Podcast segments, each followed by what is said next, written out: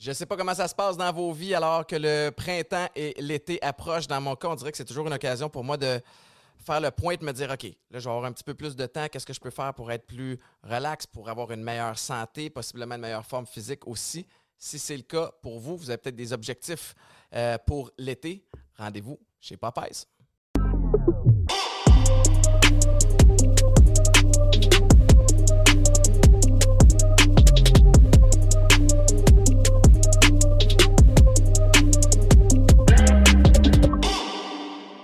Bonjour tout le monde, bienvenue à un autre épisode de Chiller chez Boulet.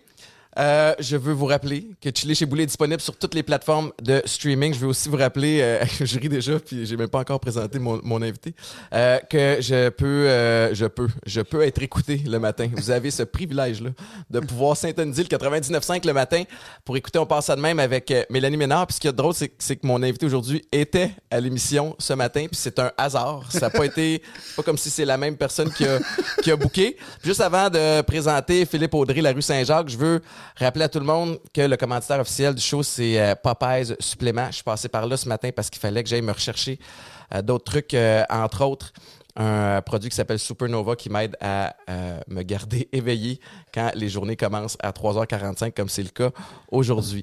Fait que bref, Philippe Audrey, la rue Saint-Jacques, comment ça va? Ça va bien, Étienne? Ça va. On- je viens de demander à Bruno d'appuyer tout de suite sur record parce Ouais. que depuis que tu es assis, on a déjà 18 pistes de, de sujets. Je tiens à commencer en Ouais. disant que tu es le premier invité habillé en veston cravate. C'est vrai? Oui, puis je sais que ça fait partie de, de ton, euh, de ton style puis de, Ouais. ton, euh, de ton trend. Tu étais ce matin à la radio à Week-end avec nous, Ouais, mais en kit vert avec une cravate rouge. voilà.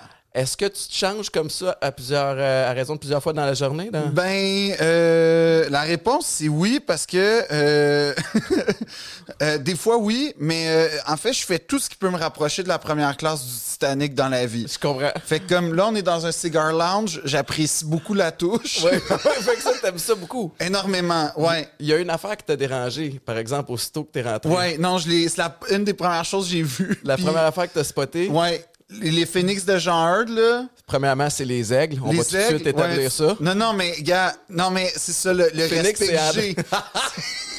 j'ai. Félix, c'est André Grasset. C'est André Grasset. Non, mais les aigles de Jean Hurd, moi, je.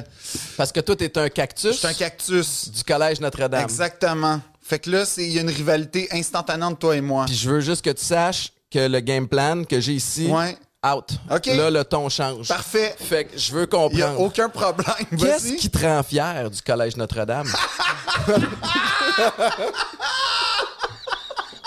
OK, ça part en dessous de la ceinture. Puis c'est le cas de le dire parce que euh, qu'est-ce qui me rend fier du collège Notre-Dame?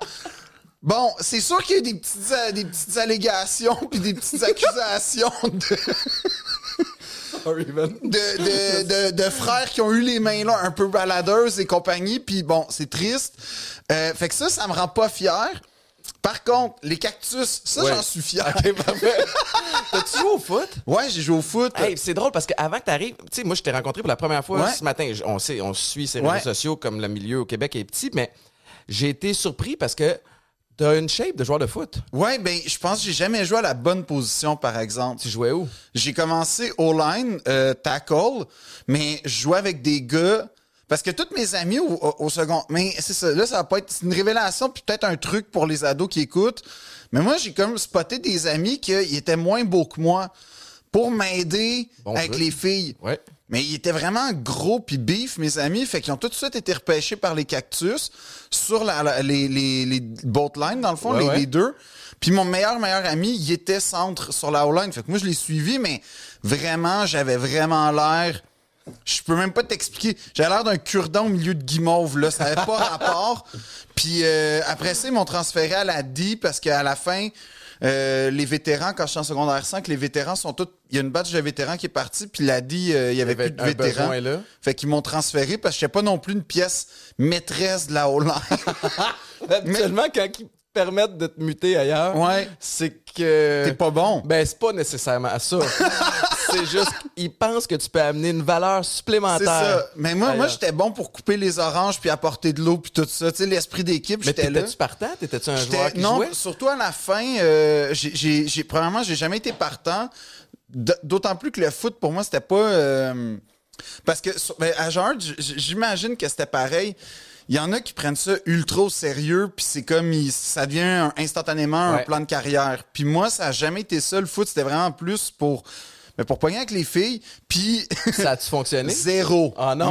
Mais, même ta stratégie d'amis moins beau, il y a rien qui a marché. parce que ça, c'est quand même une stratégie qui, depuis des années, a été prouvée comme quelque chose qui fonctionne. Ouais, mais euh, ça veut dire que j'étais vraiment pas beau, là. Parce que, parce que en plus, puis ça, tu sais, peut-être que je me tirais euh, de- de- deux pieds, euh, je me tirais d'un deux pieds, je faisais du, euh, du génie en herbe. Puis j'étais dans l'harmonie. Mais tu sais, j'étais pas dans l'harmonie cool, genre un sax ou Ah. je faisais le triangle puis le woodblock. Fait que c'était comme vraiment ultra loser. Pas sollicité si souvent lors d'une pièce. Non, mais génie en herbe, par exemple, Ouais. ça, j'étais le, le joueur étoile. OK?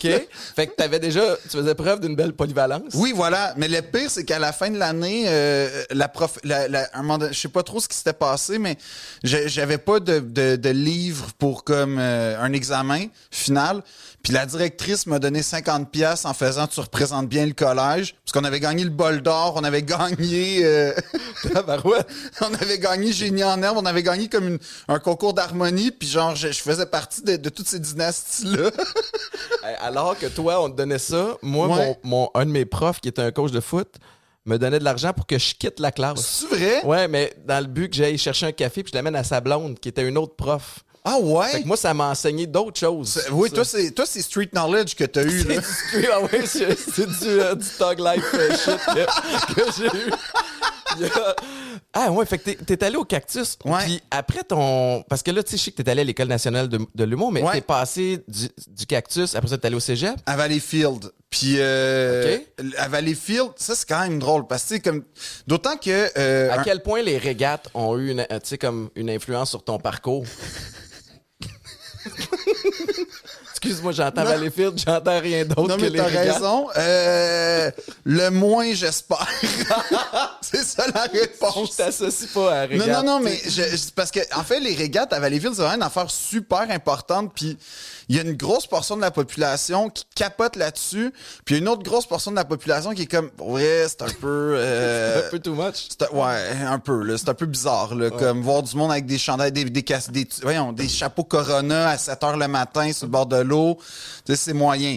Mais, euh, non, mais les régates, euh, ça m'a permis, euh, Parce que des les régates, c'est deux, c'est comme un, une festi- un festival. Fait que t'as les régates le jour, puis des gros concerts le soir. Ouais. Puis, euh, premièrement, je pense que c'est mon premier concert à vie, comme, tu sais, d'ado, c'était d'aller voir les Cowboys fringants aux régates de Valleyfield. Ouais. Et euh, mon, mon premier euh, French et, et conséquences subséquentes a eu lieu aussi dans... Mais non! Ah ouais. Ce qui est plate, c'est que c'était un concert de Martin Deschamps, mais fallait vraiment que j'aime la fille. Puis en même temps, tu vois, ma stratégie d'être avec quelqu'un de moins beau a peut-être marché. Parce que... Non, mais... j'ai- J'avais de quoi plus à offrir quand même. On vient de partir le show. Je sais comment j'enchaîne. Mais tu sais, pour dire que les régates ont une influence personnelle. Euh, mais j'ai un numéro dans mon prochain spectacle sur les régates ou. euh, Pour vrai? Ouais. Kim, je viens d'ouvrir la boîte de Pandore. Non, non, mais en fait, c'est parce que l'histoire, c'est que je faisais partie de la troupe du collège. Puis la- la- les étudiants, pour euh, des activités de financement, se faisaient comme engager par la euh, les régates pour comme faire ben, du bénévolat, mais dans le fond, c'est que notre, notre salaire allait à la troupe. Puis... j'ai, j'ai- ben, tu sais, Valleyfield, c'est une genre de plaque tournante quand même du, du trafic euh, interlope.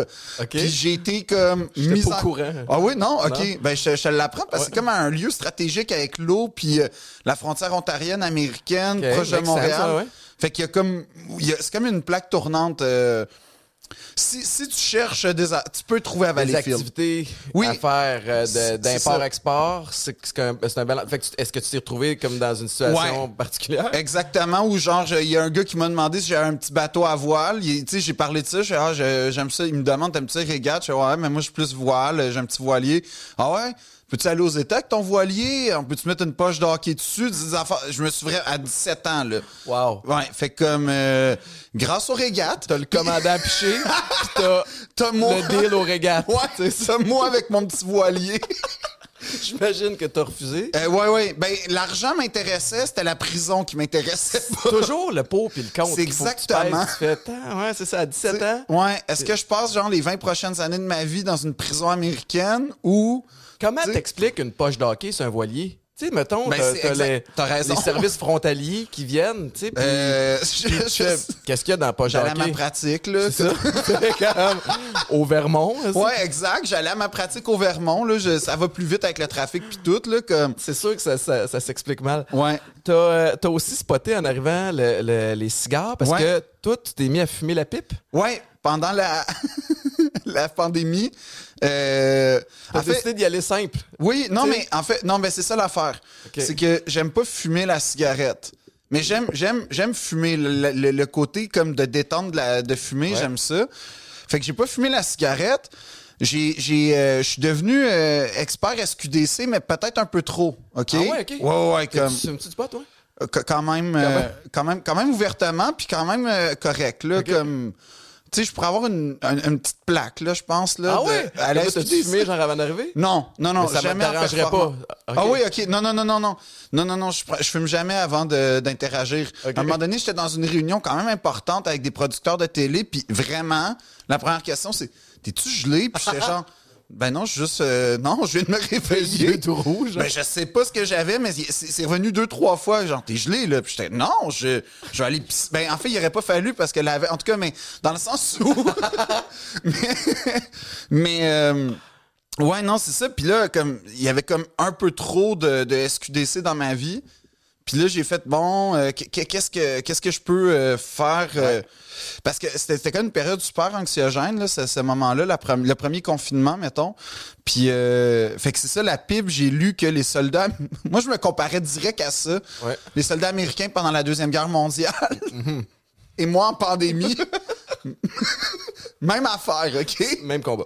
Fait qu'eux, ils fumaient la pipe justement parce que ça leur empêchait de penser au combat puis à la violence des combats. Fait que j'ai fait, mais c'est parfait pour moi, tu sais. En temps de pandémie, c'est la même Arrêtez affaire. de penser à la monotonie quotidienne. Voilà. Puis euh, j'ai commencé à fumer la pipe, puis j'ai euh, j'ai vraiment aimé ça. Le seul problème, c'est que ça s'exporte mal de sa cour quand même. Tu sais, fumer de la pipe dans la rue, au parc, t'as quand même l'air. Il y a le volet social aussi, où tu sais que bon, Ouais. quelqu'un qui fume une cigarette ou qui en fume une de façon euh, occasionnelle va trouver Un petit groupe. un petit groupe Ouais. qui va- avec qui fumer des clopes. Cigare, tu sais, même affaire. Ouais. tu sais. La pipe, Oh, t'es seul. à, à 34 ans, T'es seul au monde. Ouais. Puis Elle- on cherche un peu la vanne blanche au coin du parc, là. C'est Ouais. à toi, là. c'est ça. Puis t'as-tu quand même, t'as-tu perduré dans cette... euh, Euh, le, le pire, c'est qu'un peu quand même, l'été, l'été, euh, quand je reviens le soir, souvent, je vais m'allumer ma, ma pipe, puis je vais fumer sur la galerie. Puis ça t'a-tu vraiment empêché, tu sais, comme fait diminuer le pot? pour vrai, oui, beaucoup. Ouais. Vraiment beaucoup. Après ça, ça reste du tabac, fait que c'est pas vraiment meilleur pour la santé. Mais c'est vrai que je commence à être très préoccupé par ma... Parce que mais je pense que tout le monde a vécu ça à sa façon, là, la pandémie, mais tu sais, tu commences, OK, à 5 à 7, c'est pas grave, tu sais, on, on y va, on l'a mérité. Puis là, finalement, ça commence un 3 à 7, puis là, un 1 à 7, puis là, un midi à 7, puis là, tu... C'est ça. Puis, puis à Ben, tous les jours, là, d'ailleurs. À tous les, exactement. Il n'y a pas rien pour briser ça.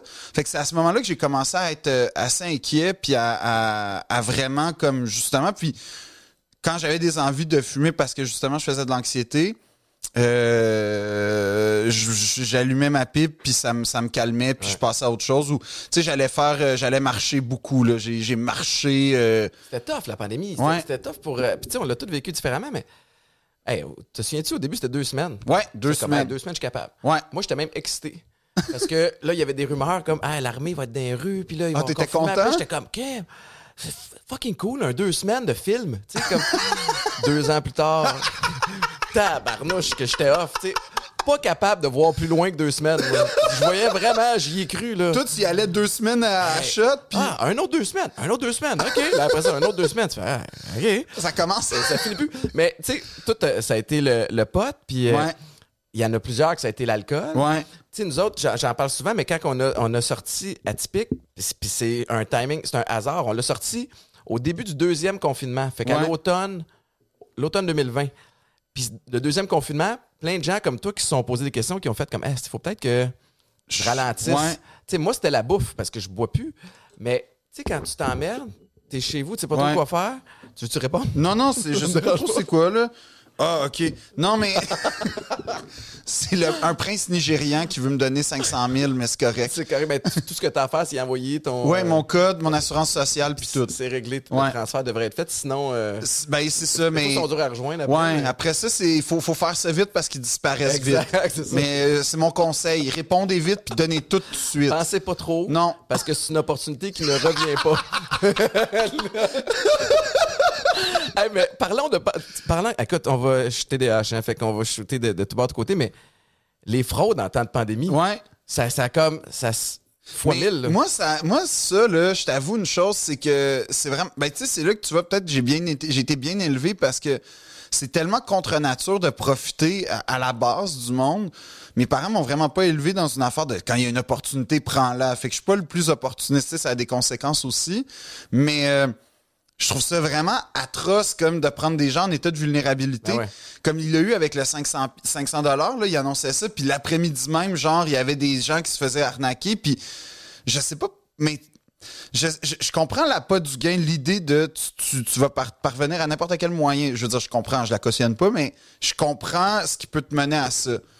C'est juste que il y a un côté moral que je suis vraiment Ben, clairement. incapable de transposer dans ma propre réalité. Puis même, j'irais jusqu'à dire, si tu es capable d'être assez créatif, créative pour te donner tout ce trouble-là, pour créer une fausse Exact. histoire, peut-être que d'appliquer ces mêmes aptitudes-là dans quelque chose d'autre pourrait te permettre de pas De- avoir à te cacher. Voilà. Tu sais, de- en tout cas, Ben non, mais tu pourrais utiliser ça comme à un moment donné, j'ai euh, la facture a fait un, un truc, une histoire atroce de, de genre de Bitcoin, là, de crypto-monnaie. ouais.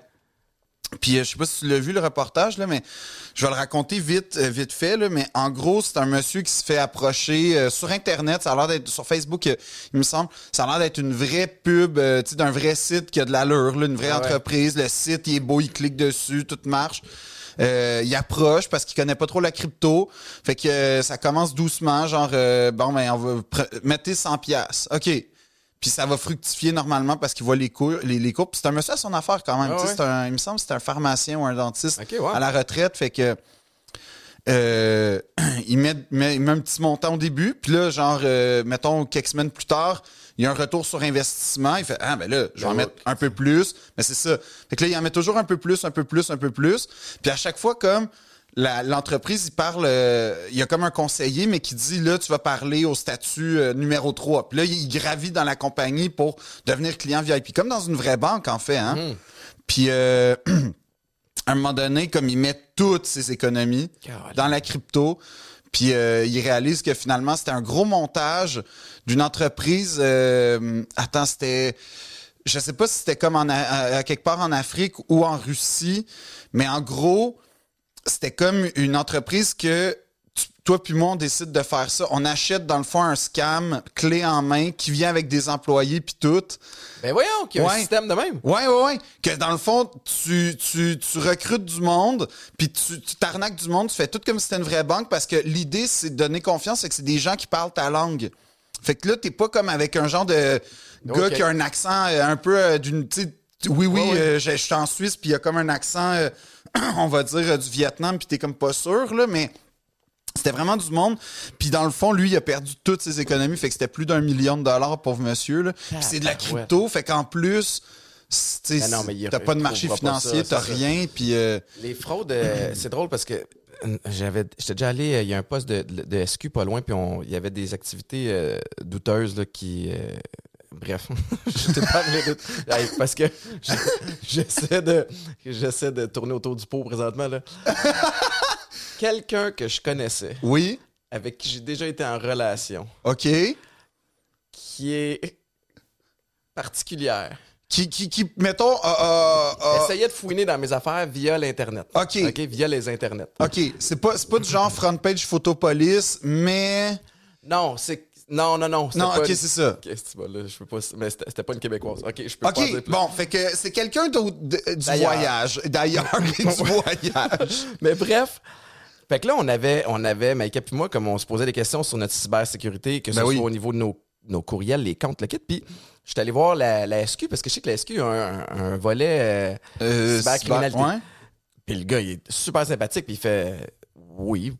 On avait l'adresse IP toute, là, on était capable de retracer que c'était dans quasiment sa même rue que. Ah ouais, hein? Puis il n'y a rien à faire. Il dit on, on peut, on peut traiter le dossier, mais il dit il y a des affaires mille fois plus urgentes. Avez-vous perdu de l'argent? Ben non, pas encore. Pas encore. Fait que là, fait que là, il dit, peut-être juste changer vos mots de passe, ajouter, euh, ajouter certains paramètres de sécurité. Mais il n'y a pas grand-chose à faire. Non, ben à même ce euh, l'autre fois, j'étais avec un je parlais, j'ai passé la soirée avec un, un policier, il me semble de la, de la SQ justement, que lui c'est plus un patrouilleur mais il se fait souvent appeler pour des cas de cyberharcèlement euh, dans, Ouais. dans les familles. Puis il dit euh, euh, ça se passe sur Facebook beaucoup en tout cas les réseaux sociaux. Puis euh, il dit même la police est pas capable d'entrer en contact avec Facebook. Comme Facebook est hermétiquement fermé apparemment. ouais, hein? Tu sais comme ouais. Ben sais, parce que Facebook, c'est de moins en moins des humains. là. C'est de plus Ouais. en plus des, des, des ordinateurs, de l'intelligence artificielle avec laquelle tu, tu Ouais. deals. Ben là, en plus, ils vont créer le, le, le métavers qui est comme un. Ça, ça va être, ça, ça va être très particulier. Là. Je suis pas sûr. J'ai tellement pas le goût que ça marche, cette affaire-là, mais quand tu vois que Microsoft a mis quoi, 69 milliards. Ouais, dans- Ils misent là-dessus beaucoup. Là, Moi, Ouais. je, je- je m'y connais très peu. Je m'y intéresse Ouais. un peu. Puis là, je sais qu'avec tout le volet, tu sais, j'ai- plongé un petit peu dans l'univers NFT, là, Ah ouais, ok. sachant que ça va s'entremêler un petit Ouais. peu. Là. Mais, Mais- vas-y, vas-y. Ben c'est ça, puis tu sais, je trouve ça. Moi, que. qui- qui- en fait, tu sais, c'était c'était prévisible, selon moi, que sur Facebook, il y ait de la, du cyberharcèlement. Mais que la police elle-même, que les autres ait pas accès à ça, je fais comme ben là quand même, pour avoir un service sur, à Facebook. Tu sais, Facebook, c'est gros comme. C'est plus gros qu'un pays, en fait. ouais, là. Euh, un, un service pays- légal, là, tu sais. Ben, euh, c'est ça, il pourrait avoir une genre de, de- de- exactement un service légal de on va s'arranger, c'est- ça peut pas être de l'anarchie à 100%. En tout cas, quand il y a des, des cas graves de cyberharcèlement, Ouais. je trouve que ça ça vaut la peine. Puis le le métavers, ce qui me comptait, c'est que ça va sûrement être vraiment euh, le, le Far West pour justement les fraudes puis tout ça parce que tu vas, tu vas être comme en contact avec quelqu'un concrètement, tu sais, on va tout être déguisé en, en, un avatar. ah, exactement. Puis là, tu, tu sais pas à qui tu parles fondamentalement. Là. Comme Facebook, au moins, on le sait, il y a des faux comptes, il y a tout ça. Mais il y a comme de quoi où il y a, y a- il y a- il y a un, il y a un côté. euh, je sais pas comment dire, mais il y a- un quand même une distance. Exactement. Là, tu vas être avec quelqu'un qui va être incarné en image, qui va te parler, que tu vas pouvoir l'inviter dans ton genre de méta-appartement, puis tout ça, puis on va se rencontrer au méta-café, puis tu vas avoir une genre de vraie vie avec cette personne-là un peu. Fait qu'il dit les fraudes, les mon- le monde pas trop alerte, ça risque d'être euh, exponentiel sur cette affaire-là. Fait que j'espère qu'ils sont en train de prévoir ça. Je pense que tout le monde qui pense au métavers ne voit pas ça d'un bon oeil. Ben- C'est encore. C'est pas concret encore, là, mais tu sais, on le sait là, avec le- le- le- les lunettes de réalité Ouais. virtuelle, le Oculus, entre autres, là, ça devient. tu, tu peux. euh, tu- mais premièrement, les addictions, là, moi je suis très sensibilisé à, Ouais. à- je suis sensible à ça, là, tu sais, de, de, de juste te laisser aller la vie concrète, puis vraiment. J'ai lu, j'ai lu une étude qui est intéressante qui disait, mais écoute, je vais scraper les chiffres, là, mais grosso modo, là, notre attention, il y a plusieurs années, était presque à 100% euh, physique. OK. Tu sais, on avait, bon, des fois, on avait les, les, les, les journaux, la lecture qui nous permettait de, de, de, de partir ailleurs. Est arrivé la télévision, pouf, c'est tombé à, euh, mettons, 75% OK. Est arrivé Internet, c'est tombé à 50% Ah ouais. Puis là, avec les téléphones intelligents qu'on a partout, on est comme en bas de 30% dans notre, notre attention au quotidien, fou, dans hein? l'espace physique. Fait que là, avec l'arrivée du métavers, Ben là, ça va être. ça euh, va être, tu sais, fait que c'est tout ce transfert-là. Puis, tu sais, je parlais d'NFT rapidement. Euh, nous autres, on triple les deux souliers. On s'en Ouais. parlera euh, tantôt. Mais tu sais, c'est comme, oh, tu peux flasher avec des beaux souliers. Il y en a qui vont avoir, mettons, des, euh, des, euh, des purses Louis Vuitton, des Ouais. trucs comme ça.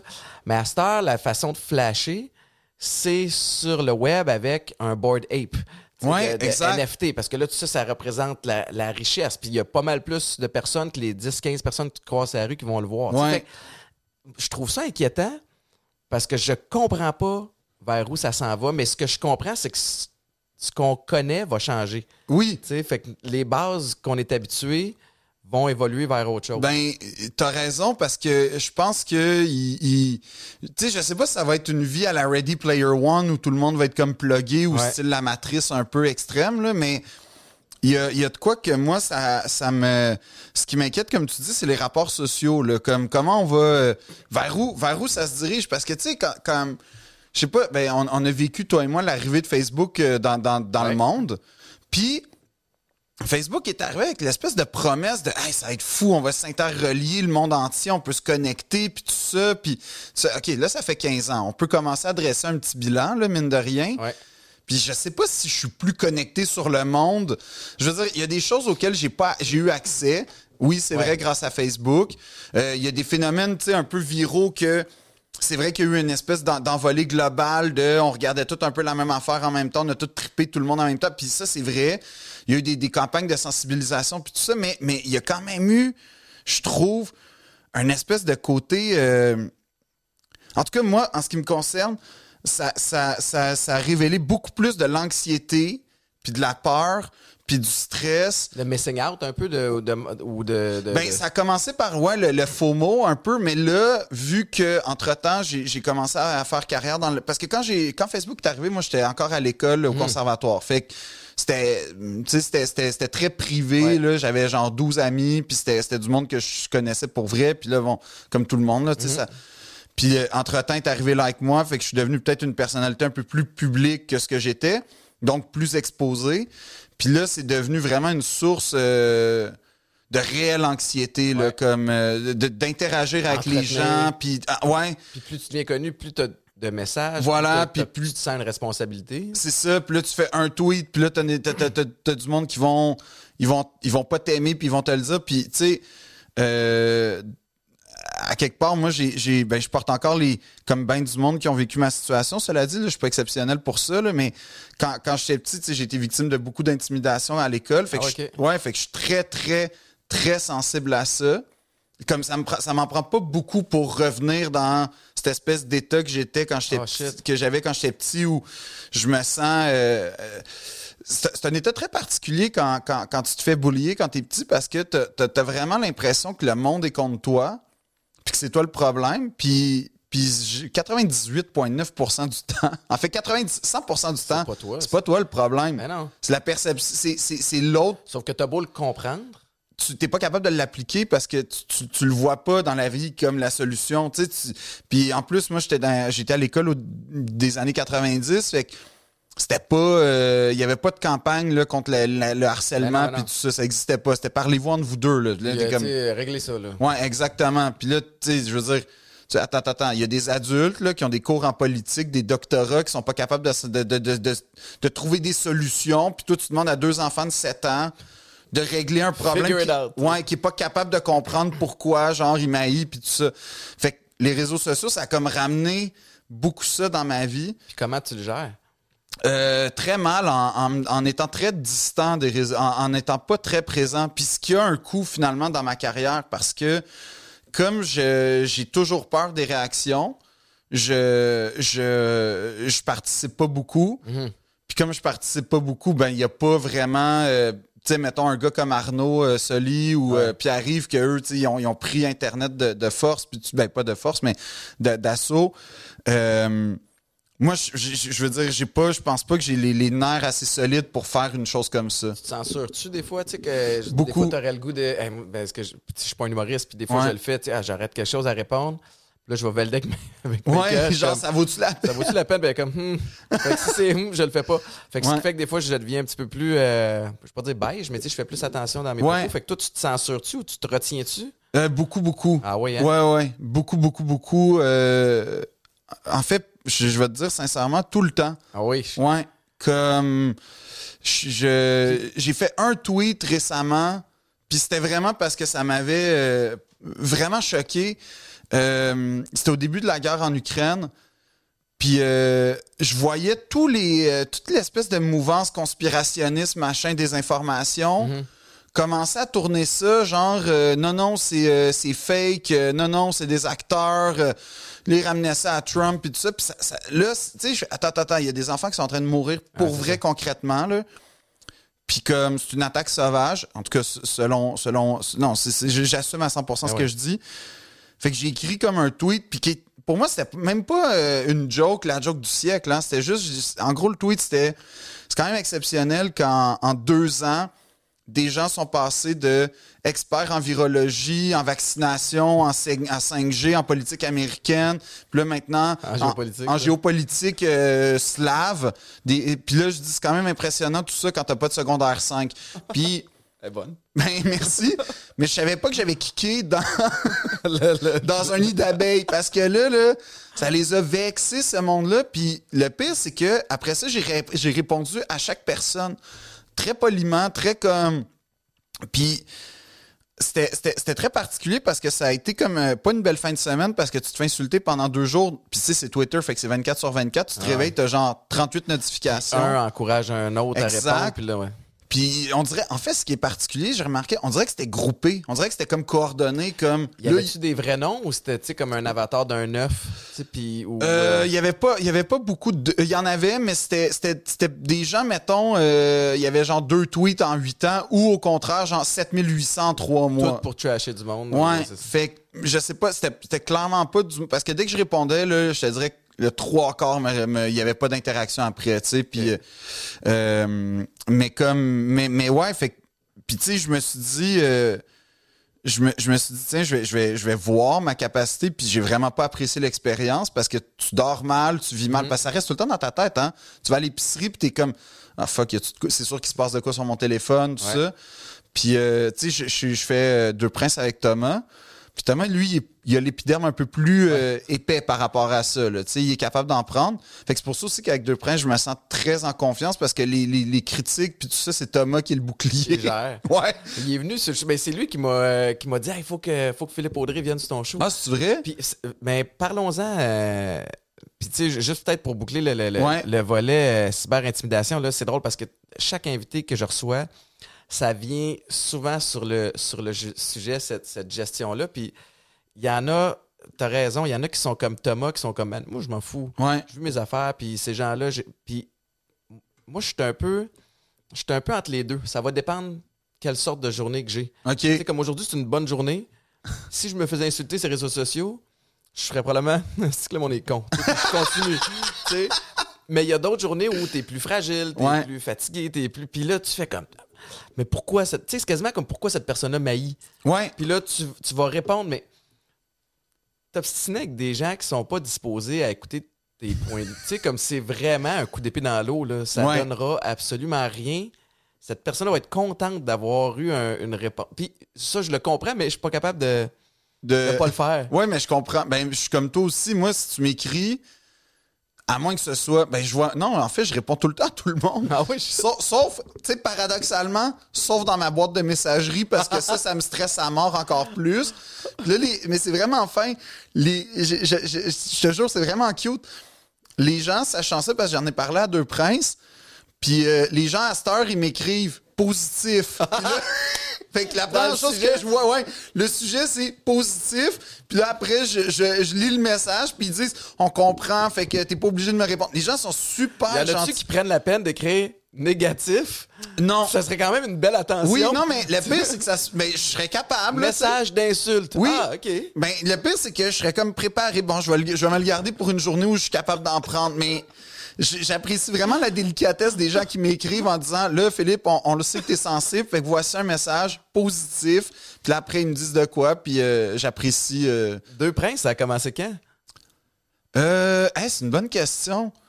Ça a commencé officiellement, je C'est pense. récent, là. C'est Oui, quand oui. même- Ça a commencé à l'été 2021. Genre, les- en tout cas, on a enregistré, puis je pense que ça a été diffusé, ou mettons, à l'automne, fin automne 2021. Mais Thomas, m'a- en fait, ça a commencé avec Thomas qui m'invite à son podcast.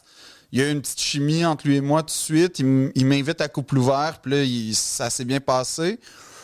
Puis, euh, on est un peu resté en contact parce que j'ai remarqué que Thomas, il, il me mettait en confiance, en fait. Ouais. Puis euh, est arrivé, en fait, les, euh, les Oliviers l'an- l'année dernière.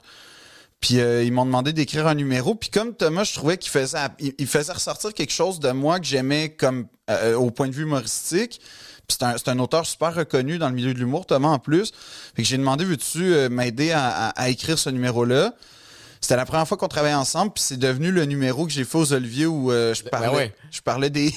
Qu'on a rejoué ce matin d'ailleurs Ah à la oui, radio, là, exactement. mais, mais oui, où tu, où tu parles des allégations. Exactement. Il est, il est vraiment très bien écrit. Ben merci beaucoup. Puis, euh, puis là, j'ai fait OK, comme c'est un bon partenaire de travail. Il m'a réinvité à son podcast. Puis là, il m'a dit, ben je pense que j'aimerais ça partir un podcast avec toi. Puis on, on- c'est vraiment parti comme ça. Puis moi, je- j'aimais ça, j'aime ça. Je, je sais pas, il y a quelque chose que j'aime dans le podcast beaucoup, beaucoup. Moi-même, j'en Ah, c'est écoute pas toi beaucoup. le grand Manitou du web. Zéro. P- Non. Juste avant que tu viennes, je suis quand même allé voir ton Instagram. Eh! Puis 14 photos t'as dont- comme un total de 7 photos, tu sais, dont Ouais. plein en noir et blanc. Exact. Un peu vintage. de, pommes de moi, puis de où tu me vois pas. Kate Moss, entre Kate autres. Moss, T'as- ouais. Une fixation sur Kate Moss? Je- ouais, Kate Moss, je capote sur Kate Moss. Ouais. Comme, Ouais, c'est dur de pas capoter. C'est ça, mais mon. mon... c'est parce que. OK. Ça, c'était. Kate, c'était le nom de mon rodage. Parce que je voulais que mon spectacle s'appelle Kate Moss. Puis que le rodage, c'est Kate. Fait que comme le, le produit fini, c'est Kate Moss. En tout cas.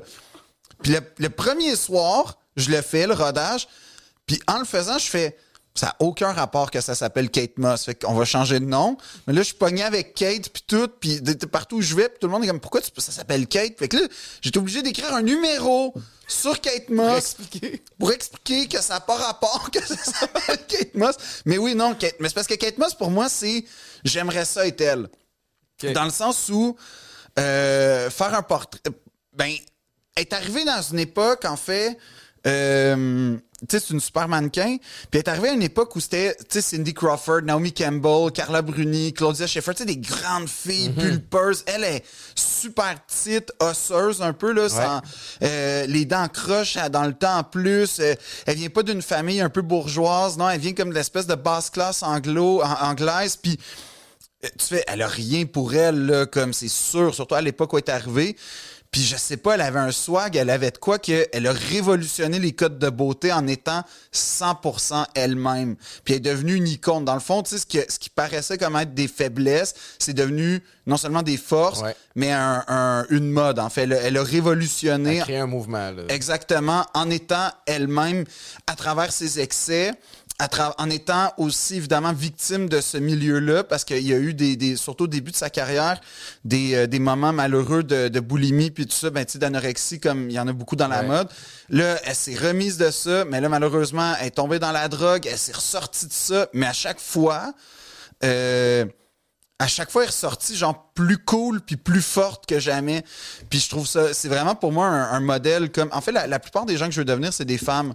Comme pour vrai. Ben ouais. non, non, mais comme les- mes, mes modèles, comme c'est tout le temps des femmes, je trouve ça. euh, Puis Kate, c'est vraiment ça. Puis en Ouais. plus, elle a daté Garou. Fait que ça, c'est. euh, As-tu daté Garou? Ben Garou dit qu'il a daté Kate. Tabarnak. Garou, honnêtement, C'est un, c'est un prince, hein? man, un tombeur. Ah oui, oui. Moi, j'ai été. hey, quand, je jouais au- quand je jouais aux Alouettes, euh, j'étais un joueur au poker. OK. Puis, euh, puis des fois, il y avait des, des, euh, des, ma- des- des matchs, il y a des games.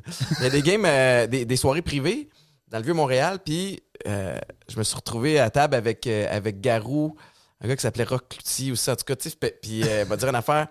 à ce moment-là, on j'étais pas Toi- dans le même bracket. Comment ça se passait? Hey, tabarnouche. J'ai voyé jouer, là, moi, je comptais mes jetons, puis les autres, c'était comme perdre, rachète, perdre. Puis, il y a un gars, je me souviens plus c'était qui autour de la table, mais mettons, tout le monde embarquait. Écoute, je pense que le monde, euh, ça fait déjà 10-15 ans, mais c'était au, ça devait être 1000$ piastres rentrer dans la game. OK. Fait que là, tu fais que, ah, OK. C'était- Ça, c'est le small blind. Le... Non, non, non, non, non, c'était comme euh, pour Ok. tu t'achètes pour 1000$ piastres Ok. de jetons. Puis, euh, un, de- un des gars perdait tout le temps. Il perdait, mais il rachetait tout de suite. mais il rachetait pas pour 1000. Il rachetait toujours autant que la personne autour de la table, le max qu'il y avait. Non. Fait que, mettons, tu regardes, OK, lui, il est rendu à 4000, euh, je vais en reprendre 4. Perdait, les 1 à 8000, je rachète 8. Là, je, Hey, t'as combien de cash, Hey, man? là, c'est ça, j'étais pas dans le même game, alors que moi, je comptais mes, mes petites scènes noires, puis j'essayais de repartir avec le même montant. Mais, puis Garou, déjà là, il y a comme un, puis je le connais peu, là, tu sais, Ouais. je parle un peu à travers mon chapeau, mais il y a un attrait. Ouais. C'est un magnet. Tu sais, comme euh, il y, a, il y, a, y a un. Il y a une aura, il y a quelque un chose. swag, quelque chose. Tu sais, même avec les gars, tu fais comme, man, je veux me coller à ce gars-là. tu sais. Ouais. Fait que je peux comprendre. C'est très plausible. Ouais. Puis, sorti euh, avec euh, Kate Moss. Ben, je sais pas s'il a sorti, mais il a raconté qu'il avait soupé, il a soupé avec elle à Londres. Puis je fais, ben, moi, ça, là, premièrement, il y a une équipe de télé, là, pour comme, Ouais. pour me filmer, immortaliser le moment, comme une vraie équipe de tournage, là. Oui. subtil, euh. Ouais, ouais, puis, OK, prise 2, OK, c'est bon, on reçoit les... Non, non, non, je te jure, là, Ah a... ouais, C'est scripté. Ah non, c'est pas scripté parce que je veux qu'elle m'aime pour vrai, mais je vais lui dire, gars, Kate, c'est exceptionnel. Il va avoir une équipe parce que, en mourant, je veux que ce soit ça le film de ma vie. je veux... À tes funérailles, c'est ça Oui, qui joue. on n'a rien à dire sauf le 17 février, il a été soupé avec Kate Moss à Londres. Tout, si c'est ça, ça va être ça sur ma tombe, ça va être parfait.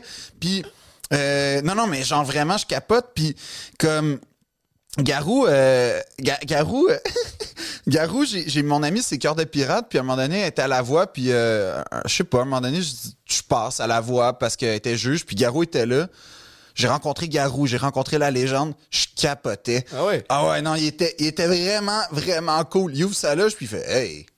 Mais je suis pas sûr. Mais Puis déjà là, tu te sens comme t'as envie de rentrer. Exact. Non, non, mais C'est une invitation. 100%, j'avais envie de rentrer parce qu'en plus, j'ai vu un petit cellier, puis là, j'étais comme, c'est sûr qu'il boit pas de l'oiseau bleu puis du euh, Arfan des Ah non, Neiges, lui. Fait Il que, y a peut-être même une pipe. Ah, il y a, ben, il y a des chances. Ah oui? Il y a des chances. Mais en tout cas, c'était vraiment genre, j'étais comme, j'ai, j'ai, j'ai- comme tu dis, il m'a regardé dans les yeux, puis j'ai fait, ouh, OK, OK, je, je suis prêt à vivre une aventure, là, maintenant. Mhm. Je vais le- Parfait, je l'essaye. Je l'essaye. C'est là que ça se passe. Il fait quoi?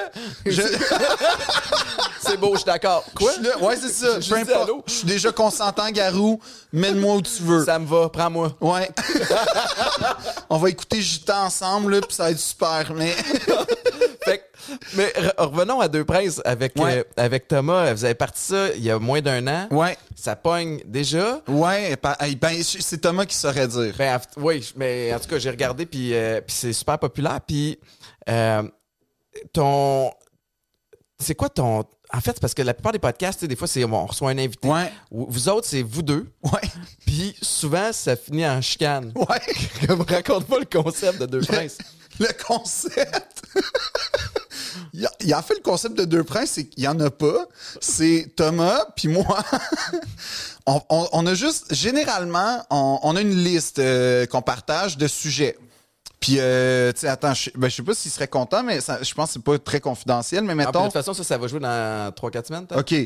Fait qu'on a, on a des sujets. Fait que là, mettons, liste de thèmes pour deux princes. Le baseball. Ça, c'est des affaires que Thomas écrit. Mais moi, Toi, t'en as plein de casquettes de base. là. j'ai- c'est à peu près mon seul contact avec le baseball, c'est les casquettes et l'esthétique. Fait que En- t'aimes les couleurs, puis le logo, puis that's it. C'est à peu près ça au baseball. Mais la plupart des sports, à part foot parce que j'ai un historique, hockey parce que j'ai une passion, puis Formule 1, soccer, voile. En fait, les sports de pub de Ralph Lauren, puis mettons...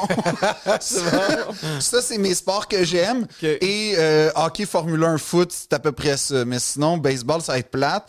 Là, il y avait... Ah oui, ça, c'est un bon sujet. Ça, c'est moi qui le propose. L'équipe du Sénégal au soccer en 2002. Chris, c'est c'est un peu niché. Ouais, mais c'est une, c'est une épopée exceptionnelle qui mérite d'être racontée. Ben, ça prend quelqu'un qui la connaît. Ouais, mais moi j'aime ça. Euh, après ça, c'était quoi? Ben, mettons, c'est ça. Fait que moi j'ai euh, euh, la musique française des années 60. Mais toi, t'es- c'est c'est drôle parce que on, on je parlais de ça avec Mélanie Ménard un matin. Ouais. mais T'es comme. euh, tu fais pas juste aimer des trucs. C'est Mel qui mentionnait ça. T'aimes, mais il y a vraiment un raisonnement derrière, puis il y a une démarche, Ouais. quasiment une démarche journalistique, tu sais, où t'as fait vraiment. T'as fait tes recherches. Ouais, en vrai, ouais. Mais j'aime- ça, être capable de transmettre. Tu sais, mes parents, c'est des professeurs passionnés d'histoire de l'art. Fait qu'ils m'ont. Eux, eux, le plus important pour eux, c'était que les étudiants. Parce que, tu sais, mettons, euh, aller dans un musée, ça peut être bien intimidant pour quelqu'un qui n'a pas l'habitude d'y aller. Puis euh, mes parents, ou aller au théâtre. Mon père est prof euh, d'histoire du théâtre, puis ma mère est prof d'histoire de l'art. Puis il enseignait à Valleyfield, justement. Puis euh, Va- Valleyfield, il y a une vie culturelle euh, vraiment intéressante, euh, ma- malgré euh, ce qu'on peut en penser. Puis mes, mes parents, ils savaient quand même que dans le coin de Valleyfield, c'est pas tout le monde qui a eu accès au, au même à, la, à la même culture, mettons. Fait que eux, leur priorité, ça a toujours été de d'accessibiliser ça, de faire un pont, mettons, entre ça pour rendre ça, Ouais. pour partager leur passion. Puis euh, je pense que ça m'est resté parce que moi aussi, à chaque fois, je veux expliquer pourquoi l'équipe du Sénégal de 2002, c'est vraiment cool comme histoire parce que c'était pas une équipe qui était censée gagner. Ils ont trouvé le bon coach, ils ont eu un bon système, ils ont ramené des joueurs à la retraite pour créer une- un esprit d'équipe. Puis là, ils se sont rendus, il me semble, en quart de finale à la Coupe du Monde de 2002, mais contre, tu sais, contre genre le Brésil, la France, ils ont des grosses équipes qui ont des années, millions, puis tout ça. Puis, euh, puis j'ai- j'ai- j'aime ça raconter ces histoires-là. Fait que ce qui arrive, c'est que c'est Thomas et moi, on se, on se, on se met d'accord sur un sujet. Puis là, Thomas va dire souvent une insanité. Puis là, je va vais dire qui va m'offenser, je vais faire je suis pas d'accord Thomas. Là, moi je vais dire une affaire, Thomas va me contester. Là Thomas va me poser des questions sur ma vie sexuelle, ça va me rendre mal à l'aise. Puis c'est un peu ça la dynamique de deux princes, Ouais. c'est deux personnes qui essayent de puis moi je vais dire qu'il est cheap, fait que lui il va être mal à l'aise. Fait qu'on on, on- c'est deux gars qui se taquinent constamment puis qui essayent de mettre l'autre mal à l'aise globalement. J'avais, j'ai vu une coupe d'extraits, puis c'est hilarant, là. Allez voir, euh, allez voir ça, Deux Princes. Puis t'es avec Thomas, qui, tu sais, on, on disait que toi, t'es peut-être pas le grand Manitou du Ouais. web. Thomas, de son côté, l'est. Oui. Puis, tu sais, je dois le dire ouvertement ici, euh, nous autres, on a une super équipe, entre autres Marc-Antoine, que je name drop à chaque fois. Yes Marc-Antoine, Yes, sir! je sais pas pourquoi les gunshots. mais Mais c'est important. c'est impo- juste, tu sais, comme, La réétablir. vérité, exactement. T'es chez nous ici. Ouais. Yeah, c'est moi, c'est à Yeah. C'est mon spot. Mais Thomas, il est venu, puis il a été, il est encore comme, il est quasiment devenu un conseiller du podcast. Ben ouais. Tu sais, il va voir des extraits, il fait comme, hey, moi, je le ferais plus de même, c'est ça, là, là. Fait que là, je suis comme, hey, parle à Marc. Parce que moi, je suis, moi non plus, je suis pas le grand Manitou. Mais non, mais il, il est vraiment, il se dédie corps et âme, puis euh, c'est très rassurant d'être avec lui. Puis en, en plus, on a des vrais, tu sais, on a un vrai respect l'un pour l'autre. On sait qu'on est pas d'accord sur beaucoup de C'est sujets. avec lui que tu t'es battu sur. euh, ça- Marc, euh, là, je vais mêler peut-être deux histoires. Ce qui arrive souvent. Mais sur le podcast, si Thomas racontait qu'un soir, il marchait sur Sherbrooke avec un de ses amis, Puis c'est, non, c'est pas moi. c'est pas toi, c'est pas avec non, toi que c'est moi je me bats pas. euh, T'es-tu déjà battu? ben une, oui au secondaire, mais je sais pas si ça compte. Ben, pourquoi pas? Ouais. Euh... ben Je te vois, parce que t'es tellement. T'es comme un. Tu sais, un humoriste intelligent. tu sais, comme on en parle, il y a comme Ouais. un, il y a, y a un raisonnement derrière tes trucs. T'as comme. T'as t'as de la classe, t'as de la culture. fait qu'on dirait que je me. Puis, Me c'est pas qu'un va pas avec l'autre. Non, non, mais t'as raison. Mais j'ai pas une. Ça ben, en fait, très rapidement, quand j'étais justement au secondaire, à un moment donné, euh, il y, a un gars euh, qui m'a qui me gossait, là, tu sais, genre euh, juste un gars qui te gosse. Il était pas méchant, il était juste fatigant. Puis euh, euh, je venais de commencer à jouer au foot. Puis je l'ai mais ramassé là. Ah ouais? Ouais, ouais, Ben, genre Ray? Lewis là, comme pow là. Et il y a eu une commotion puis Oh, tout. shit. Ouais. Ça refroidit un peu ça. Ben là, j'ai fait oh, mais moi dans ma tête, tu sais, j'étais à comme 50% de ma force tu sais, j'en ai mis un petit peu mais j'étais pas euh, comme Ouais. en, en game ou en scrimmage. Fait que j'ai fait oh oh, j'ai une force que je comprends pas. Puis euh, un peu plus tard, il y a un autre gars qui me qui, me- qui arrêtait pas de m'intimider puis tout ça. Puis on s'est vraiment battu lui au, au point. Puis même un peu même affaire comme j'ai je l'ai je l'ai je l'ai ben pas je l'ai je l'ai pas knocké out parce que j'ai pas de technique de bataille mais tu sais je le frappais puis ouais, je l'ai mis à terre puis je voyais que il s'en était pas nécessairement bien remis particulièrement. Puis ça m'a vraiment fait c'est niaiseux mais ça m'a vraiment fait peur. Pas pas genre ah ça me fait peur parce que je suis trop fort mais vraiment j'ai fait y a mon corps puis c'était à l'adolescence en plus tu Ah tu ouais. grandis tu comprends j'ai vraiment fait OK il faut faut pas que j'aille dans ce chemin là parce que puis j'ai- pas une agressivité il faut vraiment me pousser à bout pour que vraiment que les genre fils se touchent. Ouais. Fait Ben, oui, mais ce qui des- est arrivé paradoxalement, c'est qu'il y avait un autre gars qui me gossait. pour la. Mais c'était parce que j'avais invité. Encore au une- secondaire, ça? Ouais, j'avais invité une fille euh, à- à- au bal, puis c'était comme. Elle- Bon, finalement, elle est devenue mannequin international, c'est pour dire le degré de. de, de- Vraiment? Ouais, ouais, de beauté de cette fille-là. Ouais, ouais, ouais. Elle est devenue genre mannequin. Euh, date au bal, c'est une mannequin internationale? Ouais, ouais. Comme. Ouais. Ouais, non. Tu disais que tu pognais pas. Ouais, mais euh, je sais pas, je pense que c'était une affaire rêve d'enfant, là, comme. Je- C'était de la pitié, je sais pas ce Quelqu'un t'a inscrit à ton insu. Oui, oui, puis euh, c'est ça le prix, là, puis c'est bien correct, mais elle est allée au bal avec moi, puis lui, il était sûr dans sa tête que moi, c'est moi, c'est moi le gars qui a le six-pack, fait que Ben, c'est moi qui vais y aller. Puis c'était sûr qu'elle allait me péter à gueule si, si je me battais avec lui. C'était sûr, sûr, sûr, parce qu'il Ouais. faisait de la boxe puis tout. Fait que comme là, je suis comme, oh, oh, je suis mal pris, qu'est-ce Mm. que je fais? Le hasard fait que. euh, il y a- il y a- Tu bluffes des fois. ben oui, mais, mais ce qui est arrivé, c'est que c'est- là où ça a été une grosse révélation. Euh, c'est qu'il y a tu sais un genre de show secondaire en spectacle là, euh, les écoles font ça là, il y a comme un show euh, euh, tout le monde fait son numéro poche puis on passe à autre chose après là, mais ça donne un après-midi de congé fait que tout le monde est content quand même. Puis mais fait que moi, euh, fouille-moi pourquoi ils m'ont dit peux-tu faire un numéro, le gars nous a choqué tout ça, puis fait que ok, je- j'embarque sur scène, puis dans le fond, je roast le gars, mais, Mais devant ouais toute l'école. Puis là genre t'as 1500 personnes qui sont comme oh puis il capote, puis là, le gars, il- mais comme, ça arrête jamais. Puis moi, je, je sais pas ce qui se passe. Fait que je continue, je- dans ma tête, ça va bien. Puis là, j'étais roast solide, là, comme une joke après l'autre. Puis honnêtement, c'est sûr, c'était pourri, mais c'est pas grave. C'est juste d'insulter. Ça a eu l'effet, tu sais. oui, c'était juste insulter quelqu'un publiquement. Et il m'a plus jamais adressé la parole. Tout était correct. Puis là, j'ai fait, waouh, c'est encore plus efficace que les- la, la bataille parce que dans le fond, je, je viens de l'annihiler. Ben oui. Puis il n'y a pas de commotion. Fait que je serai pas retenu, je serai pas renvoyé. Comme J'ai réussi à le faire avec mes mots. Exactement. Puis ça a été comme une révélation de oh, je pense que j'aime ça être sur scène pour dire des affaires. Fait que c'est, comme ça qui a semé le, le germe. Insulter un gars devant 1500 personnes, c'est très noble. C'est très, très noble. Certains, tu sais, ont un rêve. Ouais, moi, ça a été. développent une passion à travers des rencontres. euh, exact. Non, moi, c'est insulter quelqu'un pour séduire une fille. mais c'est noble, en quelque, en quelque part. Ah, man. Je, écoute, je peux pas croire qu'on parle de bataille avec Philippe Audry, Ouais. Rue Saint-Jacques, mais j'ai une histoire de bataille. C'est vrai? Mais moi, je me suis- moi, je suis pas quelqu'un qui. Je me suis déjà battu. C'est déjà arrivé. Puis à travers le foot, mais tu sais, mon agressivité était sur le foot, mais je, un week-end, euh, je travaillais avec Pat Langlois. Ouais. Puis Tu t'es battu en onde. non, ça aurait été cœur. Il pèse 160 livres. Ça serait tellement un match-up, le fun. Euh, mais non, Pat puis moi, on se retrouve aux 24 heures de Tremblant Oh une oh. année. OK. Mais moi, c'est dans mes années où je consomme Oh! plus d'une chose. OK. Et, euh, Fait qu'il y a un cocktail permanent en toi, là. Man, je suis, je me retrouve au petit caribou. Un soir, il doit être rendu, je sais pas, une heure et quelques du matin. Ouais. J'ai, j'ai quasiment besoin de quelqu'un qui m'aide à marcher. OK. Tu sais, puis j'étais encore, je suis super réveillé. tu sais, comme les pupilles grosses de. Ouais. Mais je suis plus là. Puis tout ce que je me souviens, c'est Pat Langlois qui fait comme Hey, il me prend par le bras, puis il dit genre, Hey, j'étais avec lui, c'est un problème. Puis OK. Je comprends pas trop ce qui se passe. Puis bref, la soirée se poursuit. Le lendemain, il me dit Hey ben merci mon gars, merci pour hier. Je suis comme Ben pourquoi?